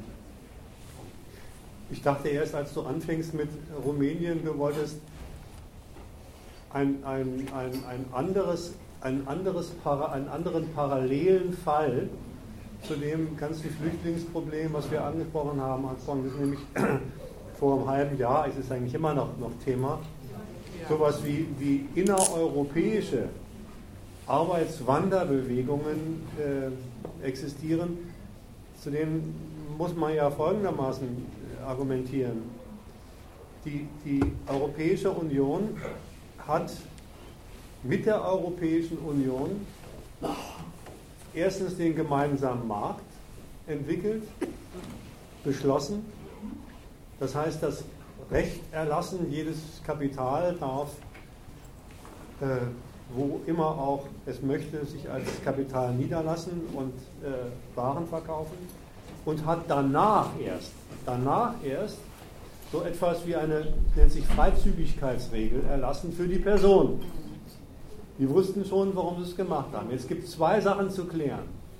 Erstens, warum haben sie dann später diese Freizügigkeitsregel erlassen? Freizügigkeit, die heißt, alle Europäer haben die Möglichkeit, auch jenseits der Grenze ohne besondere Visas zu stellen, sich um Arbeit zu bemühen. Also ein gesamter europäischer Arbeitsmarkt. Warum haben Sie das beschlossen und warum sind Sie jetzt ein bisschen unglücklich darüber, wo das ausgerechnet von den Rumänen und Bulgaren benutzt wird, die relativ wenig Qualifikation anbieten, sondern dann hier, hier, hier rumturnen und Sozialknete ab, abgreifen. Zu der ersten Frage. Ja, das ist natürlich schon das europäische Interesse mit der Etablierung eines europäischen Gesamtarbeitsmarktes dafür zu sorgen, dass überall dort, wo Kapital sich niederlässt, es auch möglich ist, die entsprechenden Arbeitskräfte hinzukriegen, auch wenn sie dort vor Ort vielleicht nicht da sind. Das nennt sich übrigens äh, Mobilität. Schön, Mobilität. Das war das Interesse. Sie haben dann aber gleich gewusst, aufpassen, diese Mobilität, die müssen wir stufenweise für diejenigen erst erlassen oder beschränken, die aus den osteuropäischen Ländern zu Europa dazukommen. Jetzt ist es soweit, am 01.01.2014 ist die Freizügigkeitsregel für Bulgarien und Rumänien ohne weitere Hindernisse möglich. Vorher hatten sie war, war sie, gab es eine beschränkte Freizügigkeitsregel. Was ist da das Problem jetzt? Das Problem ist, dass sie es auf diese Art, dass sie jetzt auf einmal im Inneren aufgrund einer grenzenlosen Errichtung eines Arbeitsmarktes es mit Leuten zu tun haben, die sie für diesen Arbeitsmarkt erstmal gar nicht brauchen. So. Die Rechtskonstruktion mit der Friedrich und andere Innenminister versucht haben, das wieder zurückzudrängen, bestand zum Beispiel darin, dass sie gesagt haben, alle diejenigen, die hierher kommen, sind nicht automatisch berechtigt, soziale Leistungen zu bekommen, sondern die sind nur dann berechtigt, erstens, wenn sie hier schon eine Arbeit hatten, was die meisten eben nicht hatten, oder wenn sie sich selbstständig gemacht haben und dabei äh, pleite gegangen sind. Was passiert jetzt? Alle Rum oder viele Rumänen und Bulgaren zahlen hierzulande viel Geld an hiesige, das sind keine Schlepper, sondern das sind, wie nennt man die? Einrichtungen von, von, von, von äh, Arbeitsvermittlern, die ihnen die Papiere in die Hand drücken, wo drauf steht, dass sie selbstständig sind. Übrigens, die, die Abteilung Werkvertrag ja. gehört da mit rein. Und auf diese Art und Weise versuchen die, diese reduzierte, die eingeschränkte, Selbst, die eingeschränkte Freizügigkeit zu umgehen. Ich bin sicher, dass wenn jetzt am 01.01.2014 die vollständige Freizügigkeit für Rumänien und Bulgarien eingeführt wird und die äh, Zuwanderung aus den Ländern, denen hiesigen nicht passt, dann werden sie schon was überlegen oder sie lassen sich hier vergammeln.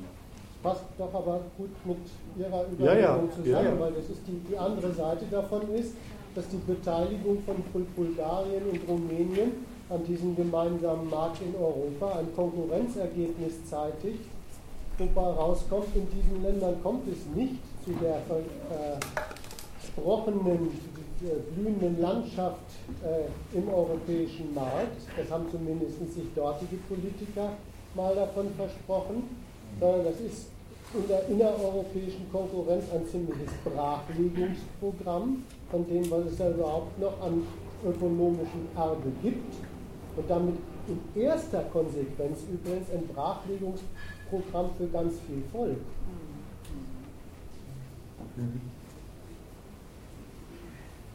Damit haben die gerechnet.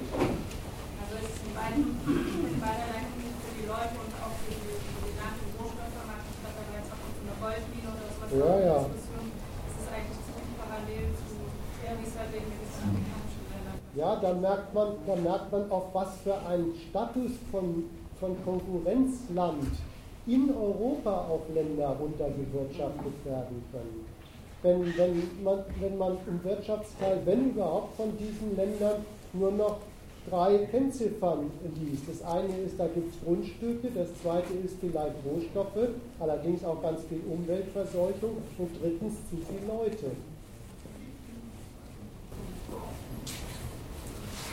Äh, ich wollte noch was sagen zu, du hast vorhin so ein, ich weiß nicht, ob ich es jetzt richtig wiedergebe, aber so eine Art Paradoxon angesprochen. Du hast gesagt, warum werden denn diese Länder oder das, der ganze Kontinent Afrika der Notwendigkeit, Geld zu verdienen, unterworfen, wenn doch ganz offensichtlich überhaupt kein Interesse daran besteht, diese Leute zu benutzen?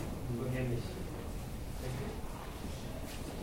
Ja, so, so ähnlich. Also wenn, wenn, wenn, wenn man die Länder kapitalistisch zurichten will, dann ja eigentlich deshalb, weil man die Leute benutzen will.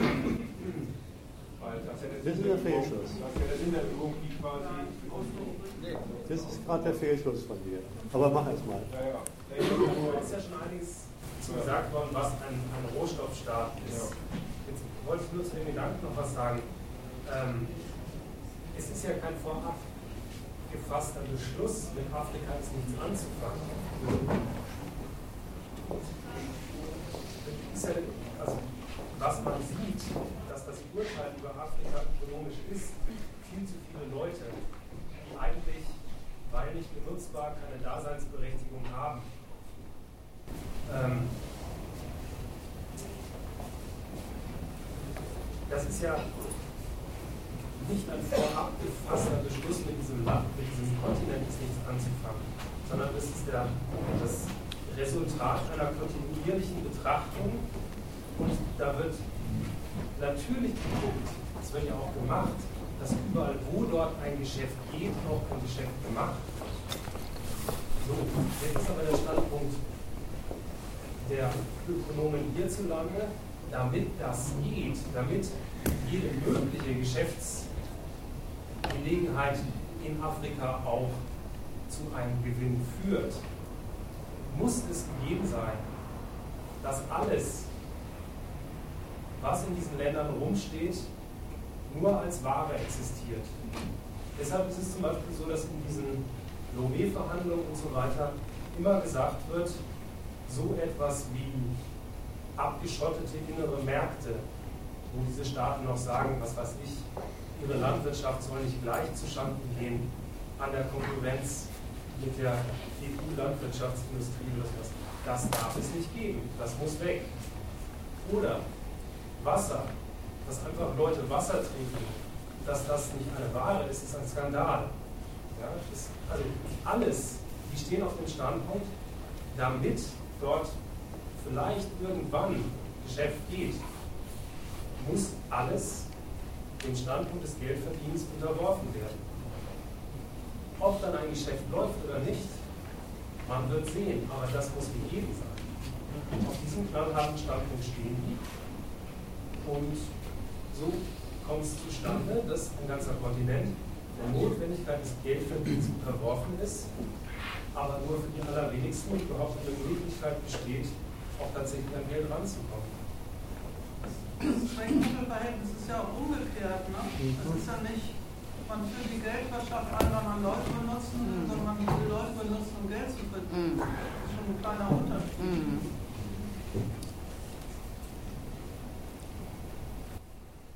Ich finde auch den ganzen Gedanken, mit dem du einsteigst, ähm, wenn, wenn da Leute sind, dann müssen sie doch eigentlich benutzt werden. Den finde ich in doppelter Hinsicht nicht gut. Ich finde auch nicht gut. Ich habe versucht, die wiederzugeben. Ich finde es auch nicht gut. Ja, vielleicht, Ich habe versucht, die wiederzugeben, wie ich verstanden habe. ja, ja, dann, aber vielleicht, vielleicht kommen wir uns dann in dem, was ich jetzt sagen will, auch sogar, können wir uns da einigen. Also einerseits finde ich es überhaupt nicht gut, dass der Standpunkt zu Leuten immer heißt, die müssen, die müssen alle von morgens bis abends schuften. Das ist, finde ich, ein Quatsch. Ich würde sagen, ein vernünftiges Verhältnis zur Arbeit heißt, man tut sich zusammen und schafft die Produktivkräfte herbei, die es einem ermöglichen, möglichst wenig zu arbeiten und möglichst viel Zeit die Früchte zu genießen zu haben. Das ist erstmal der vernünftige Standpunkt. Der Standpunkt, ähm, alle zu beschäftigen, ist ein Standpunkt, der kapitalistische Staaten im Verhältnis zu ihrem Volk als Teil dieser Gesellschaft hat.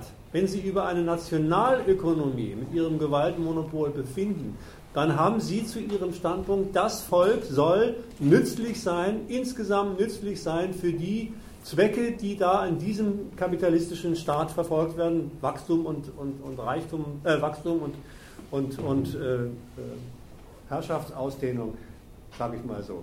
Das ist der Standpunkt von denen. Aber das hat zur Grundlage, sie verfügen bereits über ein Volk, sie stellen es her als brauchbares Volk und sie haben eine kapitalistische Ökonomie, die genau das braucht. Und das gibt es dort alles nicht.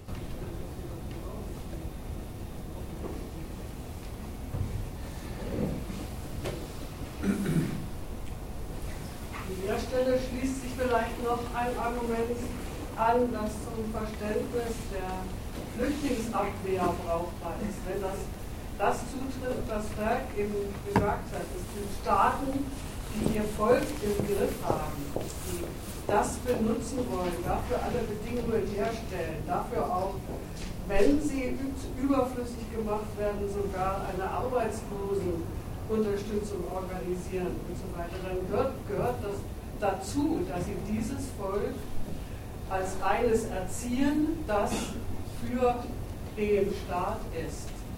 Und zwar bedingungslose, als bedingungslose Nationalisten. Das ist der Grund, weswegen von Staatswegen sehr sorgfältig darauf geachtet wird, dass Inländer und Ausländer ganz verschiedene Kategorien sind. Da, deswegen müssen eigentlich Ausländer ganz grundsätzlich, äh, wenn nicht rausgehalten, so doch stark stärkstens unter Kontrolle gehalten werden. Also machen Sie die Sortierung, dass Sie zwar reinlassen, wen Sie für nützlich befinden, aber keineswegs äh, offen sind für irgendwelche äh, unkontrollierbaren Mengen von Menschen, die aus purer Not anlanden und äh, auf deren Zuverlässigkeit als Staatsbürger oder auch nur als loyale ja, Untertanen kontrollierte Menschen sie sich nicht verlassen wollen. Auch das ist, also dieses ganz gewöhnliche Ausländerabwehre gehört doch in, diese, in dieses Thema auch dazu. Ausländer sind eben keine, zunächst mal grundsätzlich nicht äh, verlässliche Staatsbürger. Das ist der Stand.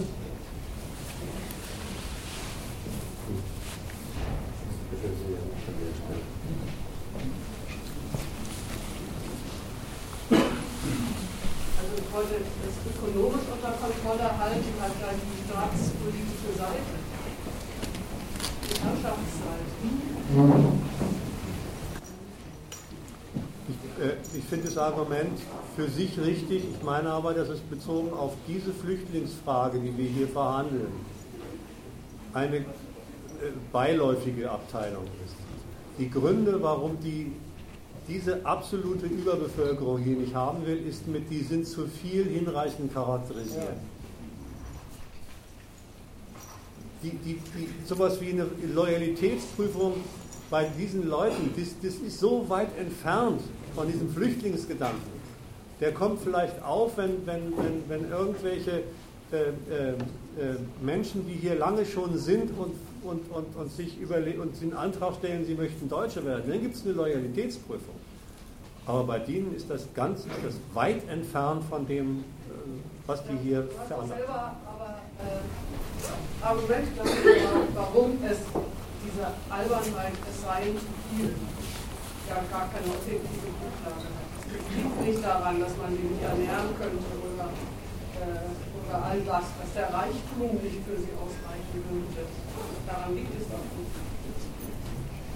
Die sind viel für den, für den weltweiten kapitalistischen Bedarf. In Afrika ja, aber die, die in der Frage des Einlassens und Zulassens, darüber nicht die in Afrika, da sagen sie, äh, wo kein Kapitalismus ist, da kann man eben nicht leben, da sind viele Leute das ist klar.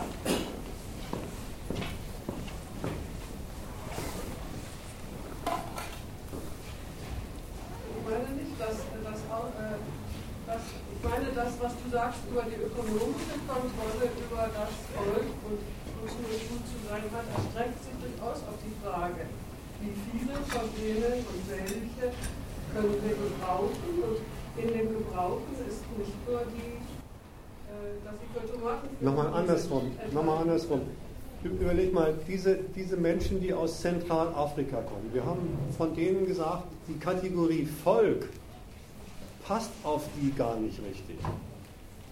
Die Kategorie Staatsvolk, die eine nationale Identität ausbilden, die von daher auch einen nationalen Nationalismus ausbilden, als Abteilung ihrer Nationalität, die passt auf, das passt auf die Leute gar nicht. Das zerfällt, das Staatswesen zerfällt in, in Unterabteilungen von, von, von Stämmen und so weiter und so fort. Von daher ist, ist auch das, das ist auch eine Sache, die denjenigen, die die Ausländerpolitik machen, ja so unbekannt nicht. Sowas wie ein, ein Illoyalitätsverdacht der ja heißt, äh, die sind immer noch die, an, die loyalen Anhänger ihrer Herrschaft, ist völlig weg von diesem Punkt, ganz weit weg. Aber Loyalität zum deutschen Staat äh, lässt sich vielleicht auch nicht so einfach herstellen. Auf den Gedanken kommt er gar nicht, dass das eine Fragestellung wäre.